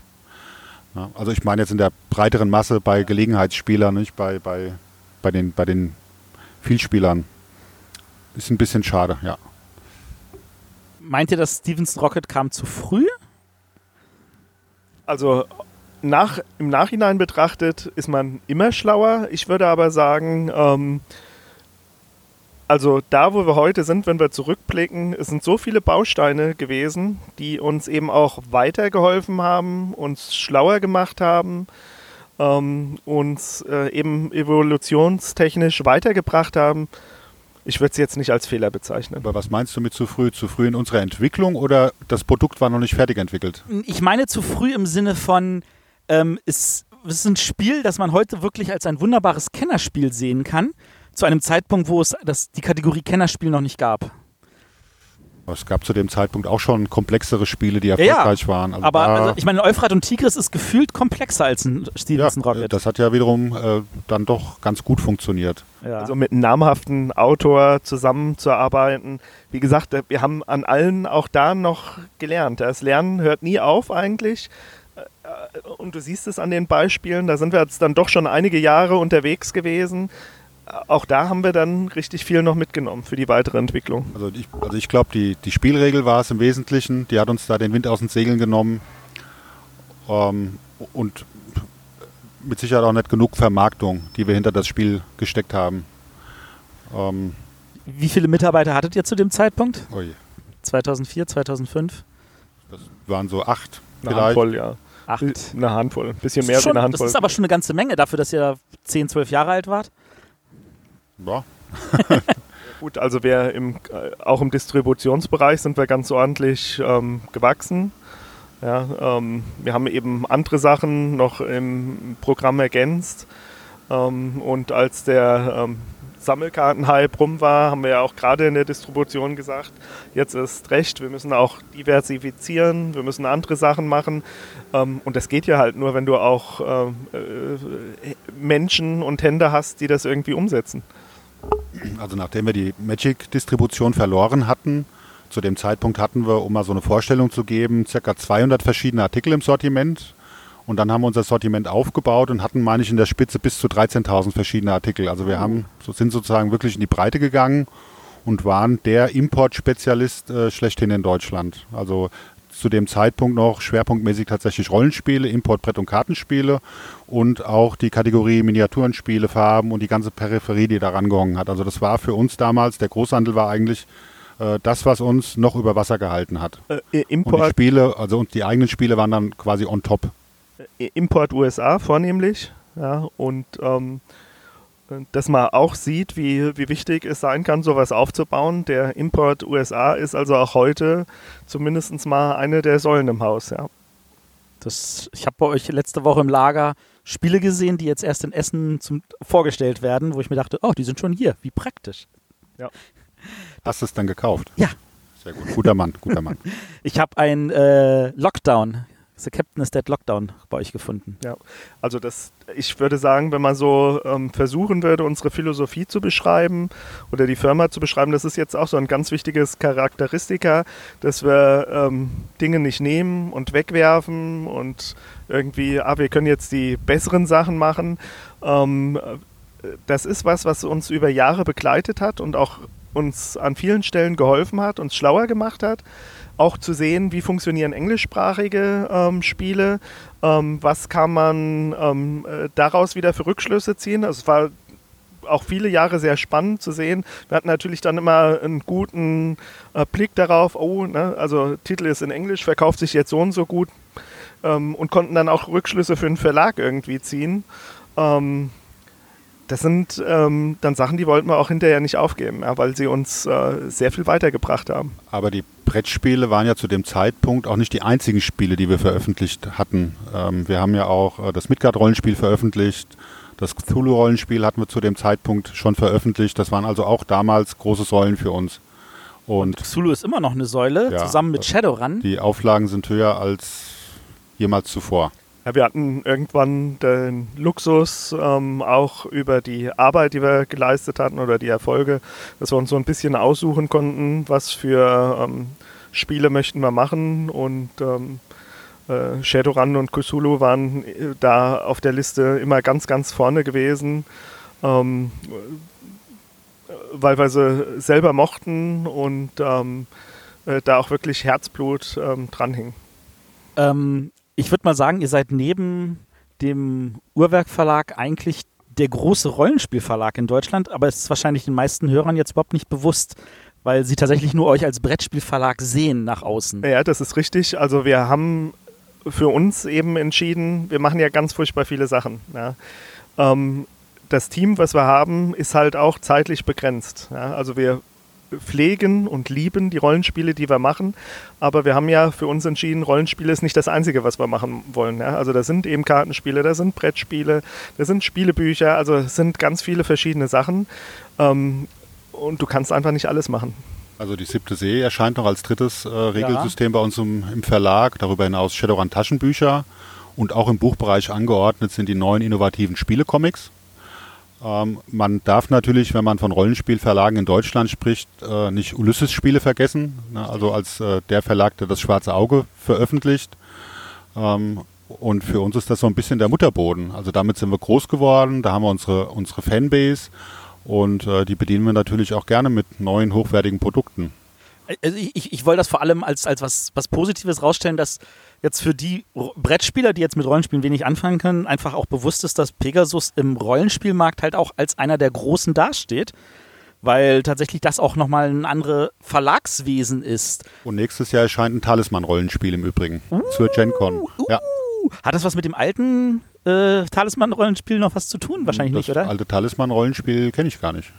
Ah, wahrscheinlich Oder meinst du das mit dem Warhammer, das Warhammer-Rollenspiel? Äh, wahrscheinlich, ja. Nee, das ist ein, eine komplett eigene Schaffung, ist ein bisschen retromäßig, also äh, einfach im Zugang, äh, sehr konsumierbar und soll erscheinen zum GenCon und dieses Jahr in Essen bei unserer Game Night besteht auch die Möglichkeit, Proberunden zu spielen. Also wen es interessiert, ist herzlich eingeladen. Solange ich alle meine Mitspieler in Frösche verwandeln kann, bin ich glücklich. Das Frosch kommt vor, ja. Kröte, Kröte. Kröte, Entschuldigung. Ähm, das ist auf alle Fälle auch eine der schönen Sachen in, in der ganzen Zeit, dass wir natürlich Produkte machen konnten, die uns ähm, als, ähm, als wir noch jung waren und nur Spieler waren, fasziniert haben. Ähm, da ist eben Talisman natürlich zu nennen, aber auch, ähm, dass wir ein Herr der Ringe Rollenspiel gemacht haben, war jetzt äh, kein Zufall, sondern äh, das, das fanden wir damals schon geil und finden es heute noch geil, ja. Das alte Mörs? Ja, habe ich gespielt. Das war ein neues von D-Cypher. Ja, aber nee, das, das, das von, von Laurin, das, das alte ähm, Mers, äh, das, das, das äh, kannten wir natürlich. Und das, was wir dann gemacht haben, war eben das zum, das, äh, zum Film. Ne? Also Mers, von New Line Cinema. Mers und Rollmaster, das war doch diese äh, mit diesen ganz vielen Tabellen. Ne? Genau. Chartmaster, ja, genau. Oh Gott. Ja, ob das Rollenspiel ist, ich weiß ja nicht. da kann man dann tatsächlich drüber streiten, das verstehe ich. Ähm, eigentlich, eigentlich, würde euch nur noch World of Darkness fehlen, oder? Das würde vielleicht das Angebot nochmal abrunden. Das erscheint äh, in deutscher Sprache bei einem anderen Verlag. Finde ich aber persönlich sehr, sehr gut, weil bei Vampire war der Anteil der Frauen, die es gespielt haben, immer sehr, sehr hoch. Also höher als bei irgendeinem anderen System. Ich würde fast sagen an die 50 Prozent. Und das ist eine Klientel, die derzeit nicht so richtig bedient wird. Insofern hoffe ich, dass da auch neue Rollenspielerinnen entstehen. Da freut sich dann auch der ein oder andere bubenhafte Rollenspieler am Tisch. Äh, wir, wir, können ja jetzt auch nicht nur aus dem Nähkörbchen berichten. Also manche Sachen müssen ja auch bei uns in den Geschäftsräumen bleiben. Verstehe. Aber ob das das schwarze Auge war oder World of Darkness war, wir hatten natürlich auch äh, im, im Laufe unserer letzten 25 Jahre unheimlich viele Berührungspunkte oder hätten Möglichkeiten gehabt, Dinge zu machen. Ähm, äh, manchmal ist es dann halt auch einfach eine Frage, äh, wie willst du dich weiterentwickeln? Wir hatten noch mal eine Lizenz fürs World of Warcraft Rollenspiel. Genau. Und für Star Trek Rollenspiel. Ja. Also und für Masterbook. Also manche Sachen sind auch einfach nie erschienen, haben nur Geld gekostet. Wenn wir meinetwegen jetzt mal hypothetisch das schwarze Auge gemacht hätten, was hätte das bedeutet für die Weiterentwicklung von, von Pegasus Spiele? Wir wissen es nicht. Ja, also deswegen ist es manchmal so, man ist im Jetzt, hier und heute und ähm, also ich bin sehr glücklich mit dem, wo wir sind. Also ihr bereut nichts, das ist ja das viel Entscheidende. Nein. Ähm, also selbst wenn es schlecht läuft, bin ich der Meinung, zu bereuen, was man getan hat, ist irgendwie auch ein Stück weit nutzlos. Verstehe ich. Ähm, spielt ihr heute noch ab und zu Rollenspiel? Habt ihr dafür die Zeit? Also ich spiele einmal die Woche noch Rollenspiel ähm, und wir spielen äh, abwechselnd. Äh, lustigerweise tatsächlich die eben genannten, ja, das Schwarze Auge, Shadowrun und Cthulhu ähm, wären da zu nennen. Ähm, und das macht mir immer noch Spaß. Ich habe keine Zeit irgendwie zu meistern. Ähm, aber das, das Spielen, ähm, die Zeit ist in den letzten Jahren natürlich schon deutlich weniger geworden. Das ne? Aber das ist, ähm, man muss sich auch versuchen, irgendwelche Inseln zu erhalten. Also ich spiele derzeit keine Rollenspiele, die letzten Jahre schon nicht. Äh, als wir angefangen haben, war so der Al Arbeitsalltag, das waren so 14 bis 16 Stunden im Schnitt, plus Samstag konsequent und manchmal sonntags. Da ist dann auch irgendwann die Energie wirklich weg. Äh, und wenn man dann schon mal zu Hause ist, dann gibt es ja vielleicht noch andere Dinge im Leben. Aber jetzt, wo die Kinder auch größer sind und wieder mehr Freiräume entstehen, entstehen definitiv tief bei mir. Und ich glaube, so geht es auch vielen ehemaligen Rollenspielern da draußen äh, neue Gelüste. Weil je älter man wird, desto mehr denkt man an die Vergangenheit. Bis hin zur Oma, die nur noch von früher redet. Und deswegen ist auch, denke ich, der Retro so populär im Prinzip. Also ich denke, es wird viele, viele ehemalige Rollenspieler geben, wenn die Produkte passend und konsumierbar sind, wie hoffentlich unser Talisman-Rollenspiel, äh, die dann auch wieder anfangen werden, Rollenspiele zu spielen. Und ich bin vielleicht dann auch einer davon. Also alle, die irgendwann mal Rollenspiel gespielt haben und sich vielleicht entschieden haben, aufzuhören, ähm, denen sei gesagt, ähm, dass es durchaus wert ist, vielleicht mal einen Neuanfang wieder zu starten. Also für mich ist ähm, ein Hauptmotivator heutzutage tatsächlich dieses Socializing. Ja? Also seine Freunde zu treffen, mit denen ähm, eben ein gemeinsames Erlebnis zu haben, ja? sei es ein Spiel, also ab und zu werfen wir tatsächlich auch mal ein Brettspiel rein, ja? wenn der Meister gerade nichts vorbereitet hat oder so. Ähm, und ähm, äh, für mich ist das halt wahnsinnig schön, ja? also mit den Freunden da gemeinsam Zeit zu verbringen. Und das mache ich ähm, tausendmal lieber, als jetzt zu sagen, ah, komm, wir sehen uns abends in der Kneipe oder was auch immer. Dann können wir auch ein schönes Spiel spielen. Ähm, da haben wir, also ich habe da auf alle Fälle mehr Spaß dran. Wie viele Spiele von eurem Jahrgang habt ihr selber einmal wenigstens auf dem Tisch gehabt? Auf dem Tisch gehabt, äh, jedes. Aber das war, glaube ich, nicht die Frage.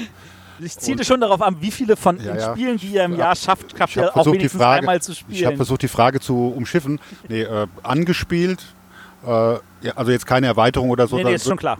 Angespielt, würde ich sagen, mindestens 80 Prozent. Das ist doch ganz schön viel. Ja, angespielt, aber also- jetzt nicht im Sinne von komplett Das ist, ja, durchgespielt. das, ist, das ist ja auch. Vor zwei Jahren hätte ich noch gesagt, also da war ich noch so vehement dabei, die Festung zu verteidigen. Da hätte ich noch gesagt, ich will sie alle mindestens einmal gespielt haben. Ja. Also mittlerweile ist es so, dass ich die Bastion ein bisschen aufgeben musste und äh, da würde ich halt auch sagen, also beinahe alle Spiele haben wir zumindest mal angespielt. Ähm, die Anzahl von Titeln, die wir uns insgesamt angucken müssen, muss man halt dazu auch sagen, ähm, die ist natürlich auch gestiegen. Also nicht unbedingt die, die wir veröffentlichen, aber die wir uns insgesamt angucken. Und ähm, dann schaffst du es halt einfach nicht mehr, irgendwie auch Spiele zu Ende zu spielen. Ja. Das ist Man, nicht schlimm. man kriegt es aber auch definitiv nicht im Ar- Arbeitsalltag unter. Also das ist, wir haben ein ganz anderes Betätigungsfeld als jetzt ein Spieleredakteur, aber wir wissen auch, dass wir ein herausragendes Team an Mitarbeitern und Spieleredakteuren aufgebaut haben und haben da auch vollstes Vertrauen, dass da eine gute, sehr gute Spieleauswahl auf den Tisch gelegt wird. Ähm, ja, deswegen kann man auch gut schlafen.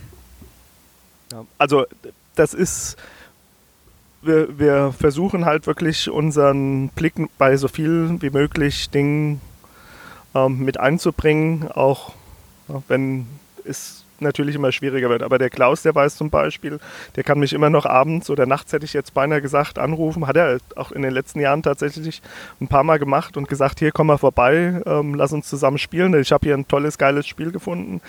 Ähm, aber wie der Andreas sagt, ne, bei den Arbeitseinsatz, das schaffst du dann nicht mehr so regelmäßig. Aber dafür habt ihr ein Team. Aber du weißt ja auch, ein gutes Spiel heißt nicht unbedingt, dass sich es gut verkauft. Also ein Spiel von der Mechanik her. Da gehören dann so viele Kriterien dazu und äh, oftmals, oder es kommt dann auch vor, dass man denkt, alle Parameter stimmen und dann wird es vielleicht dann doch nicht der durchschlagende Erfolg. Ne? Also das ist schon interessant. Also das vorher einzuschätzen, ähm, wie gut ein Spiel sich verkauft oder ob sich ein Spiel, sagen wir mal, langfristig etabliert. Das ist gefühlt immer noch so ein Stück weit ein Buch mit sieben Siegeln. Also man kann natürlich über Erfahrungswerte schon auch das Risiko minimieren.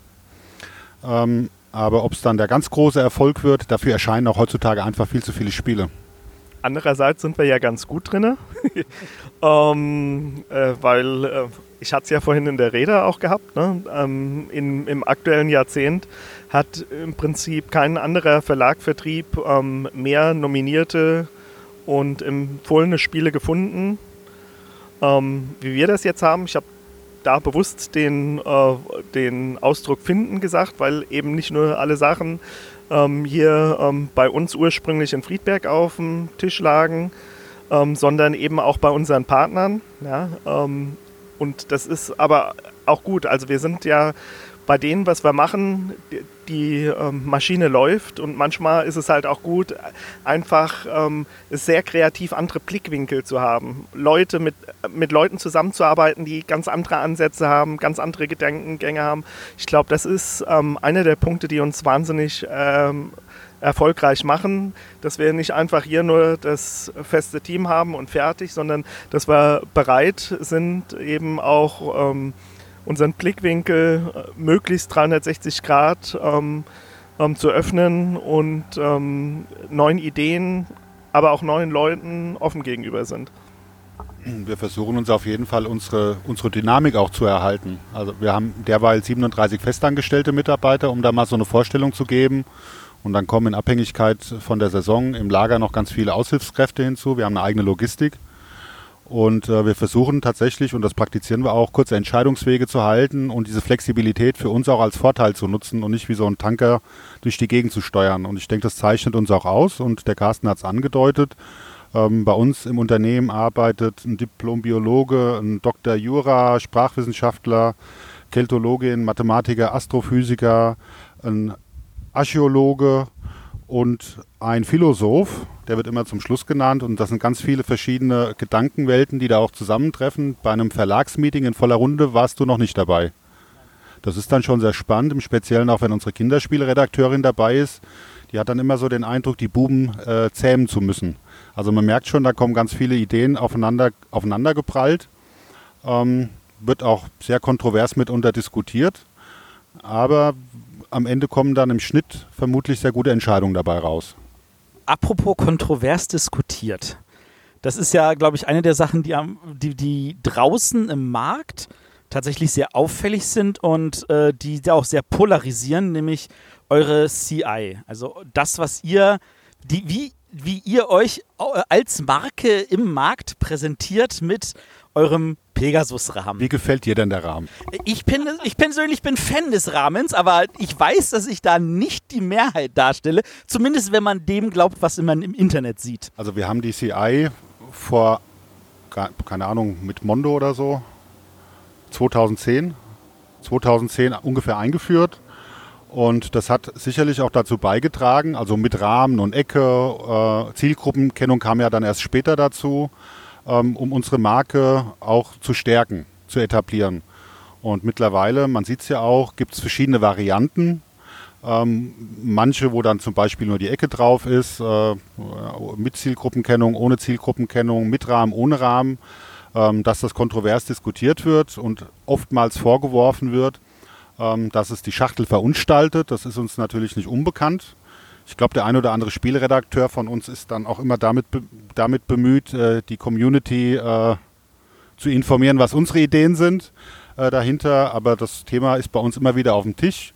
Und auch ein Ravensburger hat sich ja über die Jahrzehnte hinweg äh, sukzessive in kleinen Schritten äh, weiterentwickelt. Und auch wir bleiben nicht stehen. So viel kann ich da für heute erstmal dazu sagen als wir das damals ins Leben gerufen haben, also ähm, äh, sehr wichtig ähm, war wirklich für diese Standards bei uns im Haus auch ähm, der André Bronswick gewesen, ähm, der uns also ähm, mit auf die Reise genommen hat, einfach ähm, mal zu überlegen, wie sieht das dann im Geschäft aus, also auch wie bauen wir eine Marke, eine Identität, ein Gesicht auf? Und wenn jede Schachtel irgendwie kunterbunt und anders ist, wird man das nicht erreichen. Ja? Und wir sind zu dem Zeitpunkt, ja, ähm, sage ich jetzt mal so frei heraus, gefühlt auch nichts und niemand gewesen in der Brettspiellandschaft. Ja? Wir hatten sicherlich Erfolge ähm, gehabt, auch Spiele, die wir in fünfstelligen Stückzahlen verkauft haben. Aber wenn man äh, sich die etablierten deutschen Spieleverlage angeguckt hat, gefühlt dann doch tatsächlich ein Nichts und Niemand.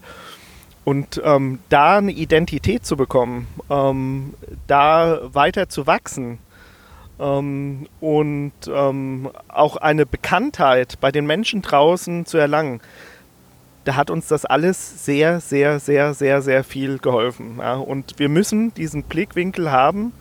Also wir können nicht immer nur sagen, was sieht jetzt am schönsten aus und was Ne, wo manchmal auch nicht ist es immer nur die Frage, wo kommt das Cover am ähm, besten heraus, sondern wir müssen eben auch diese anderen Gedanken äh, mit im Hinterkopf haben und ähm, heute können wir ein bisschen freier drüber denken, ähm, weil wir uns auch ähm, viel Marktbekanntheit äh, erarbeitet haben. Aber das war damals nicht der Fall gewesen und von daher ähm, sind das alles Schritte gewesen, die äh, auch aus heutiger Sicht absolut richtig und sinnvoll gewesen sind. Auf jeden Fall. Also ähm, ich, ich habe zu Hause irgend so ein Geschichtsbuch über die, den Verlags äh, Ravensburger und da sind sämtliche Verlagslogos abgebildet und die blaue Ecke, die sie jetzt haben, haben sie seit 1974. Aber davor hatten sie 24 andere. Ja, das ist ja das, was der Andreas gesagt hat. Also auch die haben ganz viele Evolutionsstufen durchlebt. Ich gebe einen Tipp. mal einen Tipp, rote Ecke. Ich, ich habe Spiele noch mit einer schwarzen Ecke. Ja, rote Ecke, ich verstehe, worauf du hinaus willst. Aber Rot ist ja so eine Signalfarbe. Ja, das ist doch gut. Außerdem unsere Firmenfarbe. Rot klingt nach Wut. Es gibt verschiedene Rottöne. Es gibt schöne Rottöne und es gibt äh, aggressive Rottöne. Und ich meine schon einen schönen Rotton. Also ich verbinde mit Rot ähm, Herz, Liebe und Emotion. Herz, Liebe und Emotion. Love Letter. Ja. aber Blut ist auch rot. Blut. Verbindest du Blut damit? Nee. Ich, ich, verbi ich, verbinde damit, ich verbinde damit Pegasus. Wer heute noch über Farben redet, dem. ja, genau. Ähm, okay, also diese Corporate Identity hat euch also tatsächlich geholfen, einfach auch eine Marktpräsenz zu zeigen. Ähm, was, glaube ich, aber auch geholfen hat, war dann tatsächlich eure erste Nominierung 2009 mit Pandemie. Ja, also definitiv. Es ist uns wirklich lange Jahre so gegangen. Das war auch vom Handel draußen, also vom ähm, äh, ne, also, Artstadt, Massenmarkthandel. Genau, also von dem äh, Massenmarkt würde ich sagen, auch. Also, sie haben jetzt nicht danach geschrien, dass wir Spiele machen. Ne? Das, äh, das muss man halt sagen. Ähm, der gibt es viele Möglichkeiten, was die einkaufen konnten. Und natürlich ist für die am einfachsten, wenn die noch eine Lego oder eine Playmobil-Schachtel irgendwie über die Theke drücken. Ähm, und da mussten wir quasi erstmal unsere Existenzberechtigung in deren Augen, die mussten wir erstmal suchen und nachweisen. Ähm, und der Erfolg, den wir über all die Jahre standen mit 2009, dann in dem Bereich auch hatten, waren natürlich auch für die irgendwann dann oder für uns Totschlagargumente.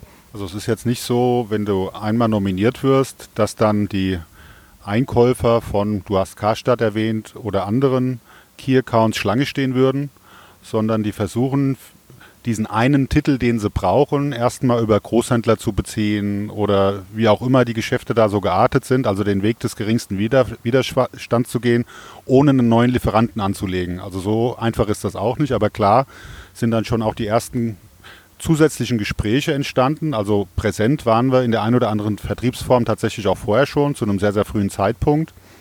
Aber dann diese Stetigkeit, äh, die hat dann natürlich auch eine Notwendigkeit äh, herausgearbeitet, direkt mit uns zusammenzuarbeiten. Und heute ist es eigentlich andersrum, äh, wenn jetzt ein Verlag nominiert ist und der hat noch keine sogenannten Listungskonten, dann sind wir häufig dann auch eine gern gesehene Adresse, um das Spiel dann auch verfügbar zu machen für die eigene Kundschaft. Aber es hat natürlich auch nebst dem, den zusätzlichen Kontakten zu den Einkäufern 2009 Pandemie im Jahr der Schweinegrippe, ja, viel, viel Presse, äh, Echo mit, mit sich gebracht. Viele Interviews, also Öffentlichkeitsarbeit konnten wir dann zum ersten Mal auf einem, auf einem größeren Level quasi durchführen auch. Also das hat schon, hat, das hat definitiv einen Push gegeben. Und Pandemie muss man ja auch wirklich sagen, heute mit einer Träne im Auge, ist ein herausragendes Spiel. Also äh, in dem Jahrgang 2009 hatten wir letztlich eigentlich nur das Pech gehabt. Das war mit äh, Dominion einen anderen starken Gegner sehr starken Gegner hatten. Und ähm, ich glaube, am Ende ähm, wäre Pandemie jetzt auch keine schlechte Wahl gewesen. Und ich glaube, dass auch ähm, damals viele Leute ähm, gedacht haben, dass ähm, Pandemie ein würdiger Sieger gewesen wäre. Ähm, aber das Duell haben wir in diesem Jahr nicht für uns entschieden, sondern erst später. Später. Ja, ich, ich überlege gerade, 2011 äh, war Straßburg nominiert damals. Du, du, davor war noch ähm, im Wandel der Zeiten das Im Würfelspiel. Das Wandel Würfelspiel, das und, war auch sehr gut, ja. Ja, äh, und also Pandemie hat ja ähm, ganz viele kooperative Spiele nach sich gezogen. Im Wandel der Zeiten das Würfelspiel, die Bronzezeit äh, hat ganz viele Würfelspiele nach sich gezogen und wir waren zusätzlich 2010 auch noch empfohlen zum Spiel des Jahres mit Mondo. Also wir haben sozusagen 2010 äh, unser Ergebnis, wenn man so will, des Vorjahres sogar noch verbessert. Und 2011 ist dann der neue der Kennerspielpreis eingeführt worden. Die Anzahl der Nominierten ist von fünf auf drei zurückgeführt worden in jeder Kategorie. Und genau, Straßburg war der erste Nominierte, einer der ersten drei Nominierten. Und da war Seven Wonders ebenfalls Seven nominiert. Wonders, ja. Und das war natürlich auch wieder ein ganz guter Gegner. Ein harter Gegner.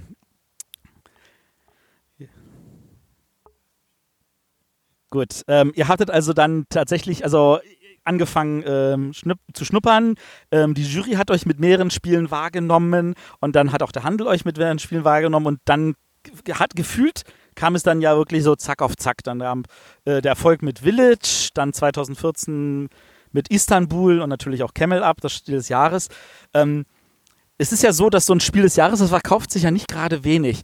Wie hat 2014 sich bei euch da bemerkbar gemacht? Also ich würde eigentlich gerne nochmal zu 2012 gehen. Ja, ja. lass uns nochmal zu 2012 gehen. Village. Weil ähm, das war schon ähm, natürlich für uns ein herausragendes Erlebnis, ähm, dort äh, anzureisen und auch mit der Siegertrophäe nach Hause zu fahren. Ja. Also da kann ich mich heute noch dran erinnern und auch mit viel Freude und vielleicht der ein oder anderen freudigen Träne. Ja. Ähm, das war ein unglaubliches Erlebnis, weil wir hatten ja auch wirklich mehrere Jahre, waren wir ja sehr dicht dran gewesen, zumindest in unseren Augen, hatten immer wieder gute Titel ähm, dran gehabt und da war so ein bisschen der Bann gebrochen. Und was ähm, äh, das natürlich auch ähm, äh, für die folgenden Jahre gebracht hat, ähm, dass man gesehen hat, dass diese Zusammenarbeit Eggert-Spiele, Pegasus sehr gut funktioniert, sehr gut klappt. Ja? Ähm, was uns in der Folge ja dann auch wieder motiviert hat, ähm, durchaus mit ähm, Partnern. Ne? Also ähm, heute haben wir ja mehrere zusammenzuarbeiten, ähm, um Erfolge zu erzielen. Ne? Und ähm, da haben wir den Eggert-Spielen viel zu verdanken. Ähm, ich hoffe, die würden genau das Kompliment jetzt zurückgeben. Sie sind nicht da, wir können sie nicht fragen. aber ich denke, wir haben auch sehr viel für die wiederum geleistet. und äh, ab dem Zeitpunkt, das ist auch schon nochmal ein anderes Kapitel gewesen, ja, ob du hinreist und bist dann da auch irgendwie dabei oder ob du als Sieger rausgehst, ist nochmal auch in der Wahrnehmung von vielen anderen draußen eine andere Geschichte. Und für uns war es natürlich dann auch so das Ding, ähm, plötzlich nicht mehr vier- oder fünfstellige Stückzahlen zu verkaufen, sondern plötzlich sechsstellige Stückzahlen zu verkaufen. Also auch in der Geschichte ähm, eine ganz spannende Stufe und dann auch eine gute Vorbereitung, würde ich jetzt mal sagen, für 2014, obwohl wir das natürlich so überhaupt nicht geplant hatten oder vorausgesehen hatten. Aber auch da war die Entwicklung eigentlich gut, dass wir das so erlebt haben. Also von Village sind noch keine sechsstelligen Stückzahlen äh, geflossen, ne? erst später hinaus, ja, über die Jahre hinweg, aber nicht im äh, Auszeichnungsjahr. Aber, aber klar, ist, ja, ist ja gut, wenn das, wenn das ein dauerhafter Titel ja, wird, der klar. dann dauerhaft auch Spiele verkauft. Aber wir sind tatsächlich dreimal nach Berlin gefahren äh, als Nominierte und Nominierung ist ja schon herausragend, also das ist ja gar keine Frage. Aber wenn dann das Tuch gelupft wird und das eigene Spiel steht nicht drunter und man gewinnt den Preis, dann ist schon auch eine gewisse Enttäuschung da. Und 2012 war mit Sicherheit ein herausragendes Jahr für uns. Das hat uns dann auch motiviert, quasi in die Zukunft zu investieren. Also wir haben dann angefangen, auch darüber nachzudenken, äh, wie es dann mit uns weitergehen soll. Also unser Lager war zu dem Zeit, wir hatten drei, drei Lager schon, das war überfüllt, äh, die Büros waren überfüllt und irgendwie war klar, an dem Standort können wir nicht weiter wachsen. Also haben wir uns dann überlegt, wie geht es da weiter in der Zukunft, äh, was Größeres mieten oder nicht wachsen. Das war keine Option oder halt was eigenes bauen oder gegebenenfalls mit einem Logistikdienstleister zusammenzuarbeiten. Wir haben uns dann entschieden, was eigenes zu bauen haben 2013, das ist ja dann noch die Vorstufe zu 2014, äh, hier in Friedberg äh, ein Grundstück erworben und auch einen Generalunternehmervertrag unterschrieben, also den Bauauftrag verteilt. Äh, Anfang 2014 ging es dann los mit der Bauerei. Und dann kamen natürlich beide Preise. Also das ist eigentlich so eine Geschichte, wie man sie sich selber wünschen würde oder schreiben würde. Aber vorhersehbar ist sowas natürlich nicht. Insofern war das nebst den beiden Preisen, war, da hat man noch den Umzug, äh, die Einweihungsfeier. Also das war schon ein ganz besonderes äh, Jahr. Und natürlich mit zwei Preisen in der Tasche äh, kann kein Kunde mehr an dir vorbei. Ne? Das ist auch klar. Das ist wahr. Ähm, ja, ich stelle mir gerade vor, wenn, wenn ihr nicht mit dem Gebäude da gewesen wärt 2014, hättet ihr das gehandelt bekommen? also wir sind Weltmeister im, im Improvisieren. Also das hätten wir irgendwie hingekriegt, aber das wäre natürlich nicht so reibungslos, äh, hätte das funktioniert. Die Halle, die konnten wir zum 30. Juni übernehmen, meine ich. Und die Anlieferung, die, Haupt, die erste Hauptanlieferung war dann in der ersten oder in der zweiten Augustwoche. Also wir konnten tatsächlich dann den ersten Schwungspiel des Jahres und auch äh, Kennerspiel des Jahres hier im, im Lager ausliefern. Ähm, irgendwie wäre es gegangen. Wir hätten wahrscheinlich auf mehr externe Dienstleister zurückgreifen müssen. Ähm, aber das war natürlich schon perfekt. Ähm, Was ich jetzt vorhin mit Village und der sechsstelligen Zahl meinte, ich glaube, wir hatten sie 2000, Ende 2014 tatsächlich erreicht, vielleicht war es auch 2015, ist halt einfach diese, auch diese Historie, dass du siehst dann, wie brutal dann im vierten Quartal das Geschäft einschlägt. Ja? Also darauf vorbereitet zu sein, dass du innerhalb kurzer Zeit ähm, ganz viele Spiele musst liefern können und auch da auf die kleinen ähm, Dinge zu achten, ja, also die Warenverfügbarkeit sicherzustellen ähm, und was es halt letztlich bedeutet, irgendwie ein, ein äh, paar Wochen oder vielleicht ein paar Tage einfach nicht äh, liefern zu können. Ich glaube, ähm, wenn ich mich richtig erinnere, war 2014. Also das ist was, was wir damals bei Village gelernt haben, dass das wichtig ist. Ja, das war unser erster Titel. Ähm, und ähm, äh, die Leute haben, waren auch erstmal sehr skeptisch, dass wir da äh, Verkaufszahlen, wie sie irgendwie ein Ravensburger oder ein Schmidt-Spiele haben, irgendwie erreichen. Ähm, wir haben es halt versucht, an anderen Stellen zu kompensieren. Diese Warenverfügbarkeit ähm, war einer der Punkte. Ja. Es gibt natürlich anderes, Marketing etc., herausragende Sachen, denke ich, die wir gut gemacht haben. Ähm, und ähm, bei Camel Up ähm, hat uns die Druckerei mal gesagt gehabt, dass ähm, bis dato es noch nie der Fall gewesen wäre, dass ein Spiel des Jahres wirklich an jeden einzelnen Tag so verfügbar gewesen wäre, ähm, wie wir das 2014 dann auch akribisch drauf geachtet haben, weil es uns eben auch einfach wichtig war. Also wir muss, wussten, wir mussten an, an, anderen Kategorien manchmal besser sein. Ne? Also wenn man weiß, hier hat man eben keine 100 Jahre Geschichte wie andere, ähm, da hat man einfach nicht die ganz großen Trumpfkarten, die die sich über erarbeitet haben, natürlich auch über Jahre und Jahrzehnte. Man muss halt in anderen Kategorien die Stiche machen.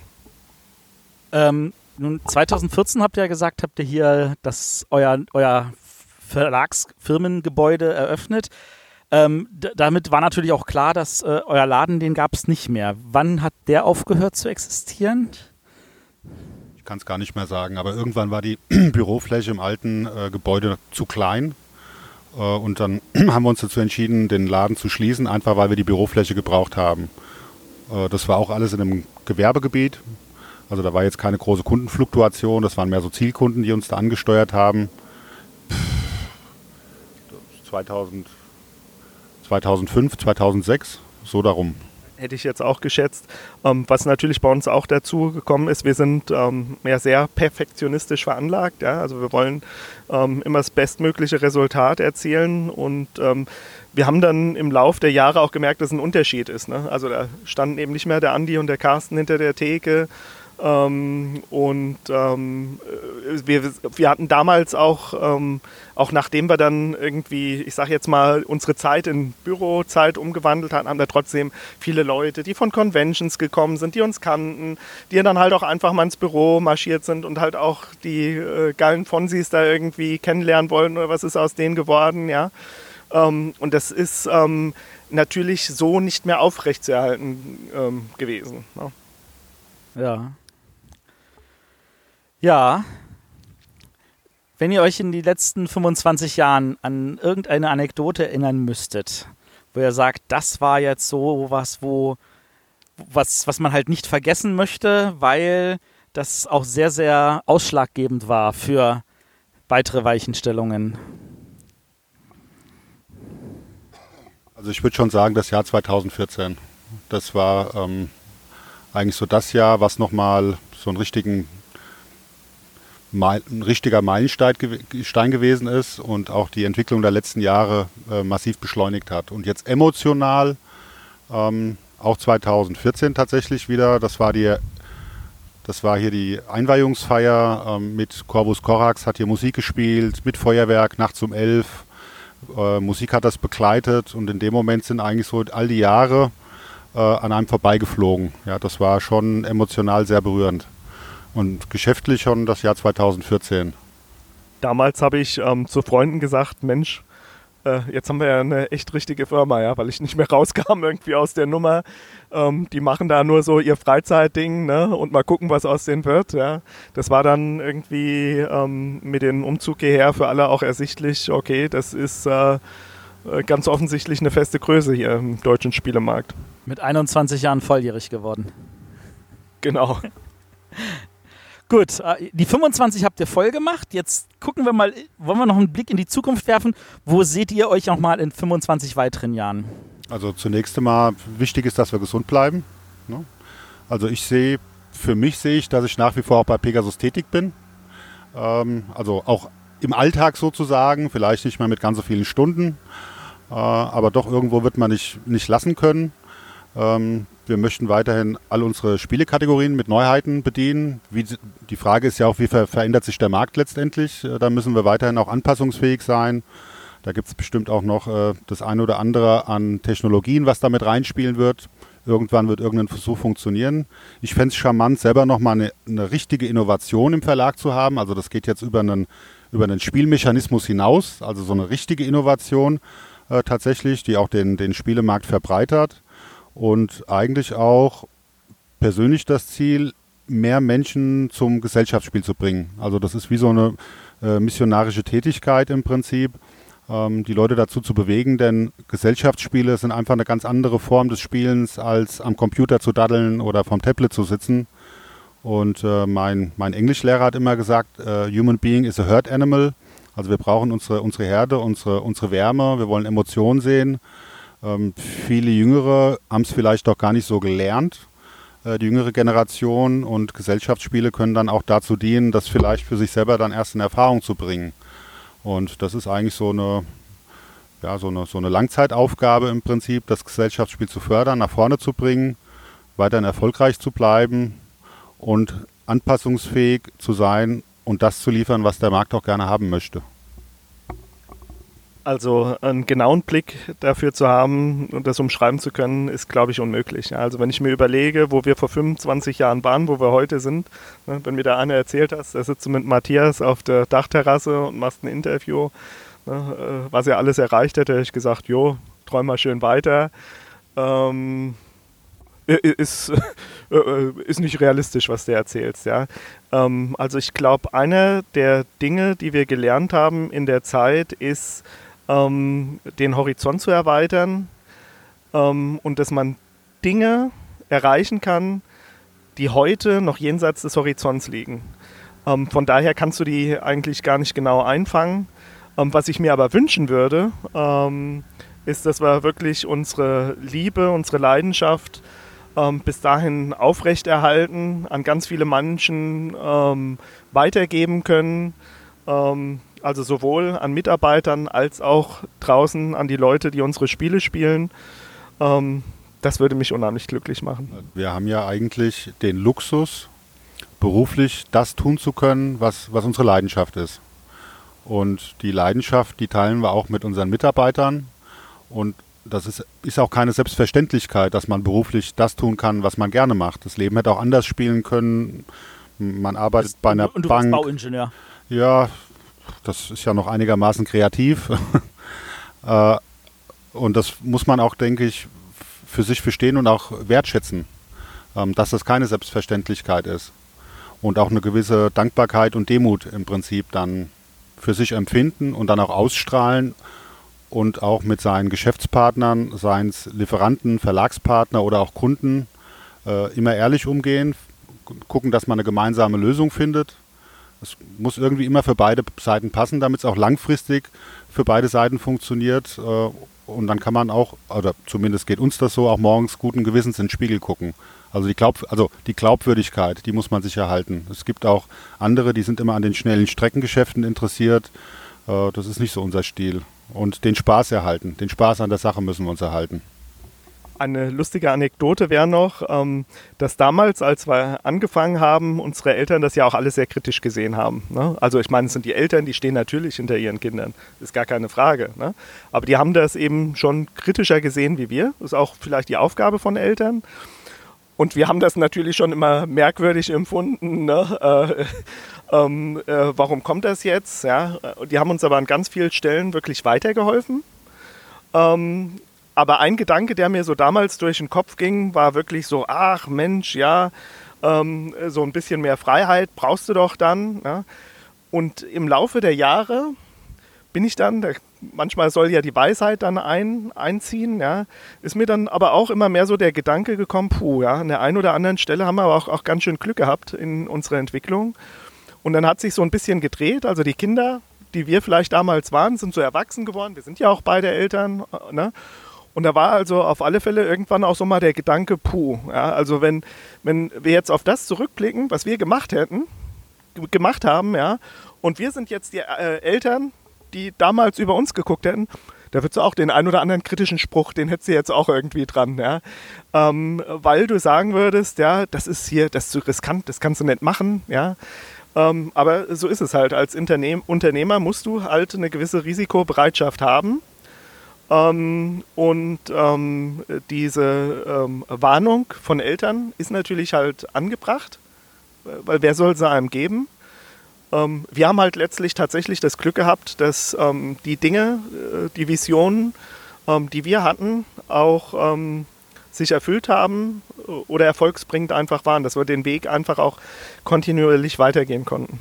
Ja, aber es ist nicht nur Glück. Also man, man kann sich jetzt nicht selbstständig machen und, und sagen, ich verlasse mich jetzt aufs Glück. Gehört sicher an der einen oder anderen Stelle dann auch dazu, aber äh, Einsatz, Strebsamkeit, äh, an die Sache glauben, also ein bisschen kann man das Glück auch, äh, auch beugen. Aber empfehlenswert, ähm, sich letztlich ohne äh, Ausbildung oder Studium selbstständig zu machen, hat ja schon so ein bisschen was Unvernünftiges. Ich sage immer so gerne, äh, Können ist, wenn das Glück zur Gewohnheit wird. Aber ähm, wenn ich jetzt auch in die Zukunft denke, dann muss ich ja sagen, ich habe ja letzte Woche deinen Sohn kennengelernt, Andreas. Der arbeitet hier bei euch so als kleine Zuhilfskraft, sage ich jetzt mal. Datenkrake hatte ich, hatte ich glaube ich, gesagt letzte Datenkrake, Woche. Ja, ja, ja. ja, der geht aber noch in die Schule. Der ist mit dem Thema Spiel oder auch mit Pegasus natürlich aufgewachsen. Also das mit das erste, was er gehört hat, äh, ist das Klappern von Computertastatur im Maxi Cosi neben meinem Schreibtisch. Ne? Also E-Mails, ja.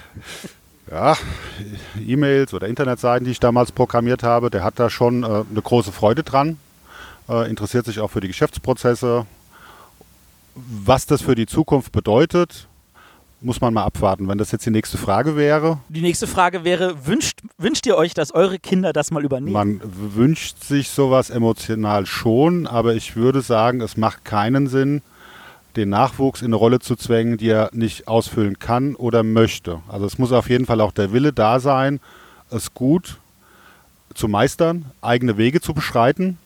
Ähm, eine Situation muss sein, dass man, dass der Nachwuchs sich nicht mit der vorherigen Generation misst. Äh, dann ist nämlich der Generationsübergang äh, keine Entlastung, sondern für alle Seiten eine Belastung. Also wenn der Wille, die Muße, Ein die Einsatzbereitschaft da ist, dann wäre das schön. Also ich glaube, das ist tatsächlich was, was wir vielleicht ähm, ähm, gelernt haben oder vielleicht auch ein bisschen besser machen können ähm, äh, unseren Kindern diese Freiheiten einzuräumen. Ähm, wir haben aber auch die Möglichkeiten dafür und wir sind halt auch offen dafür. Ja? Also das muss nicht zwangsläufig so sein, das ist uns halt auch bewusst, ja? ähm, dass das natürlich ein Glücksfall wäre und dass man sich dann freut als Eltern, ist ja ganz klar. Ja? Aber wenn es nicht ist, ist es halt nicht. Aber er hat Spaß in dem, was er momentan tut. Das ist wichtig. Glückliche Eltern. Und damit äh, reden wir natürlich auch von eurem letzten Kind nochmal, hier dem Pegasus Verlag, der euch, denke ich mal, 25 Jahre lang viel, viel Freude vor allem bereitet habt, so wie das klang. Ähm, ihr seid durch äh, die ganzen Zeiten durch. Ähm, ihr müsst dann aber trotzdem irgendwann loslassen, oder? Also, wir hatten, Man sagt immer, irgendwann ja, sind Kinder selbstständig. Also die, also wir versuchen, die Mitarbeiter schon auch äh, laufen zu lassen. Das tun sie auch. Das ist das auch gut wichtig, weil es kann ja immer auch eine Situation entstehen, wo man hat einen Unfall, wird krank und dann verändert sich die Situation. Wir fliegen mittlerweile auch in getrennten Flugzeugen. Ui. Ja, das klingt jetzt vielleicht albern, aber macht ja irgendwie auch Sinn, weil wenn der Flieger abschmiert mit beiden geschäftsführenden Inhabern, dann ist das halt eine ganz viel größere Herausforderung fürs Unternehmen. Da hat uns die ähm, Bank mal draufgebracht. Ja, ich glaube, ich glaub, da ist dann auch eher so das, also nicht das Gefühl so selber, wir werden dann beide weg, sondern wahrscheinlich wirklich dieses Verantwortungsgefühl gegenüber den Mitarbeitern. Ganz genau. Und äh, wir hatten ja im Sommer die Veranstaltung Friedberg spielt. Zum 25, äh, 25-jährigen Jubiläum hatten wir auch Betriebsbesichtigungen. Da waren ungefähr 500 Besucher hier an zwei Tagen. Und Mitarbeiter von uns haben die Führung gemacht, die Rundführung. Und das war total bizarr. Ja, die haben also quasi vom Herrn Esser und vom Herrn Finkernagel gesprochen. Das war so gefühlt so, als wäre man schon tot. Ja, das war ein bisschen unheimlich. In einer Im Branche, Museum. Im Museum. Ja, das war, in einer das war Branche total wo bizarr. man alle mit Vornamen anredet Ja. und sich jeder duzt, ist Ja. das sehr, sehr merkwürdig. Ja, auch dass von einem gesprochen wird, will ich mal sagen. Ne? Ja. Also es war total äh, weird. Man muss dazu sagen, wir machen so Führungen tatsächlich auch noch ganz gerne selber. Ne? Also Ja, im, im Regelfall. Ne? Ähm, also, nee, wir gehen noch nicht in Ruhestand. Oder Sehr gut. wir haben das Kind, das ist noch, äh, das ist, wie heißt, wie, es ist erwachsen, sagst du. Naja, es ist schon 25. Ja, das ist jetzt äh, aus der Pubertät raus. Jetzt wird's ernst. Jetzt wird's ernst. Super. Ähm, das, ist, das, das klingt doch hervorragend, weil das ist ein guter Blick in die Zukunft. Ich danke euch für eure Zeit, sehr gerne. ähm, für die schönen Vielen Dank, Matthias. Für die schönen Geschichten, die ihr hier mit uns geteilt habt. Ähm, ich hoffe, dass unsere Hörer da auch Freude hatten zuzuhören. Ähm, wie gesagt, schreibt uns in die Kommentare, wenn ihr euch irgendwie das Gefühl habt, da ist noch irgendetwas, das wollte ich schon immer mal von Pegasus wissen. Ähm, das ist überhaupt kein Problem. Wir haben ganz viele Möglichkeiten, hier von Pegasus Antworten zu bekommen. Und wenn der Andi und der Carsten keine Zeit haben, dann haben sie ganz viele fähige Mitarbeiter, die auch gerne da zur Hilfe stehen. Ähm, wie gesagt, schreibt irgendwas in die Kommentare, wenn ihr das Gefühl habt, das hat, fehlt mir noch gefehlt oder das und das hat mir gefallen. Oder wo ihr sagt, so, wie kann denn der Andi das vergessen oder wie konnte denn der Carsten dieses Detail nicht erwähnen? Ähm, auch wenn man älter wird, dann vergisst man Sachen. Ja, Aber das ist so, das ist so. Ich wüsste gar nicht mehr, was es gestern Abend zu essen gab. das kannst du nicht wissen, du warst mit Peter unterwegs. Ja, das. Äh, also dann. Vielen Alles Dank. klar. Ciao. Tschüss.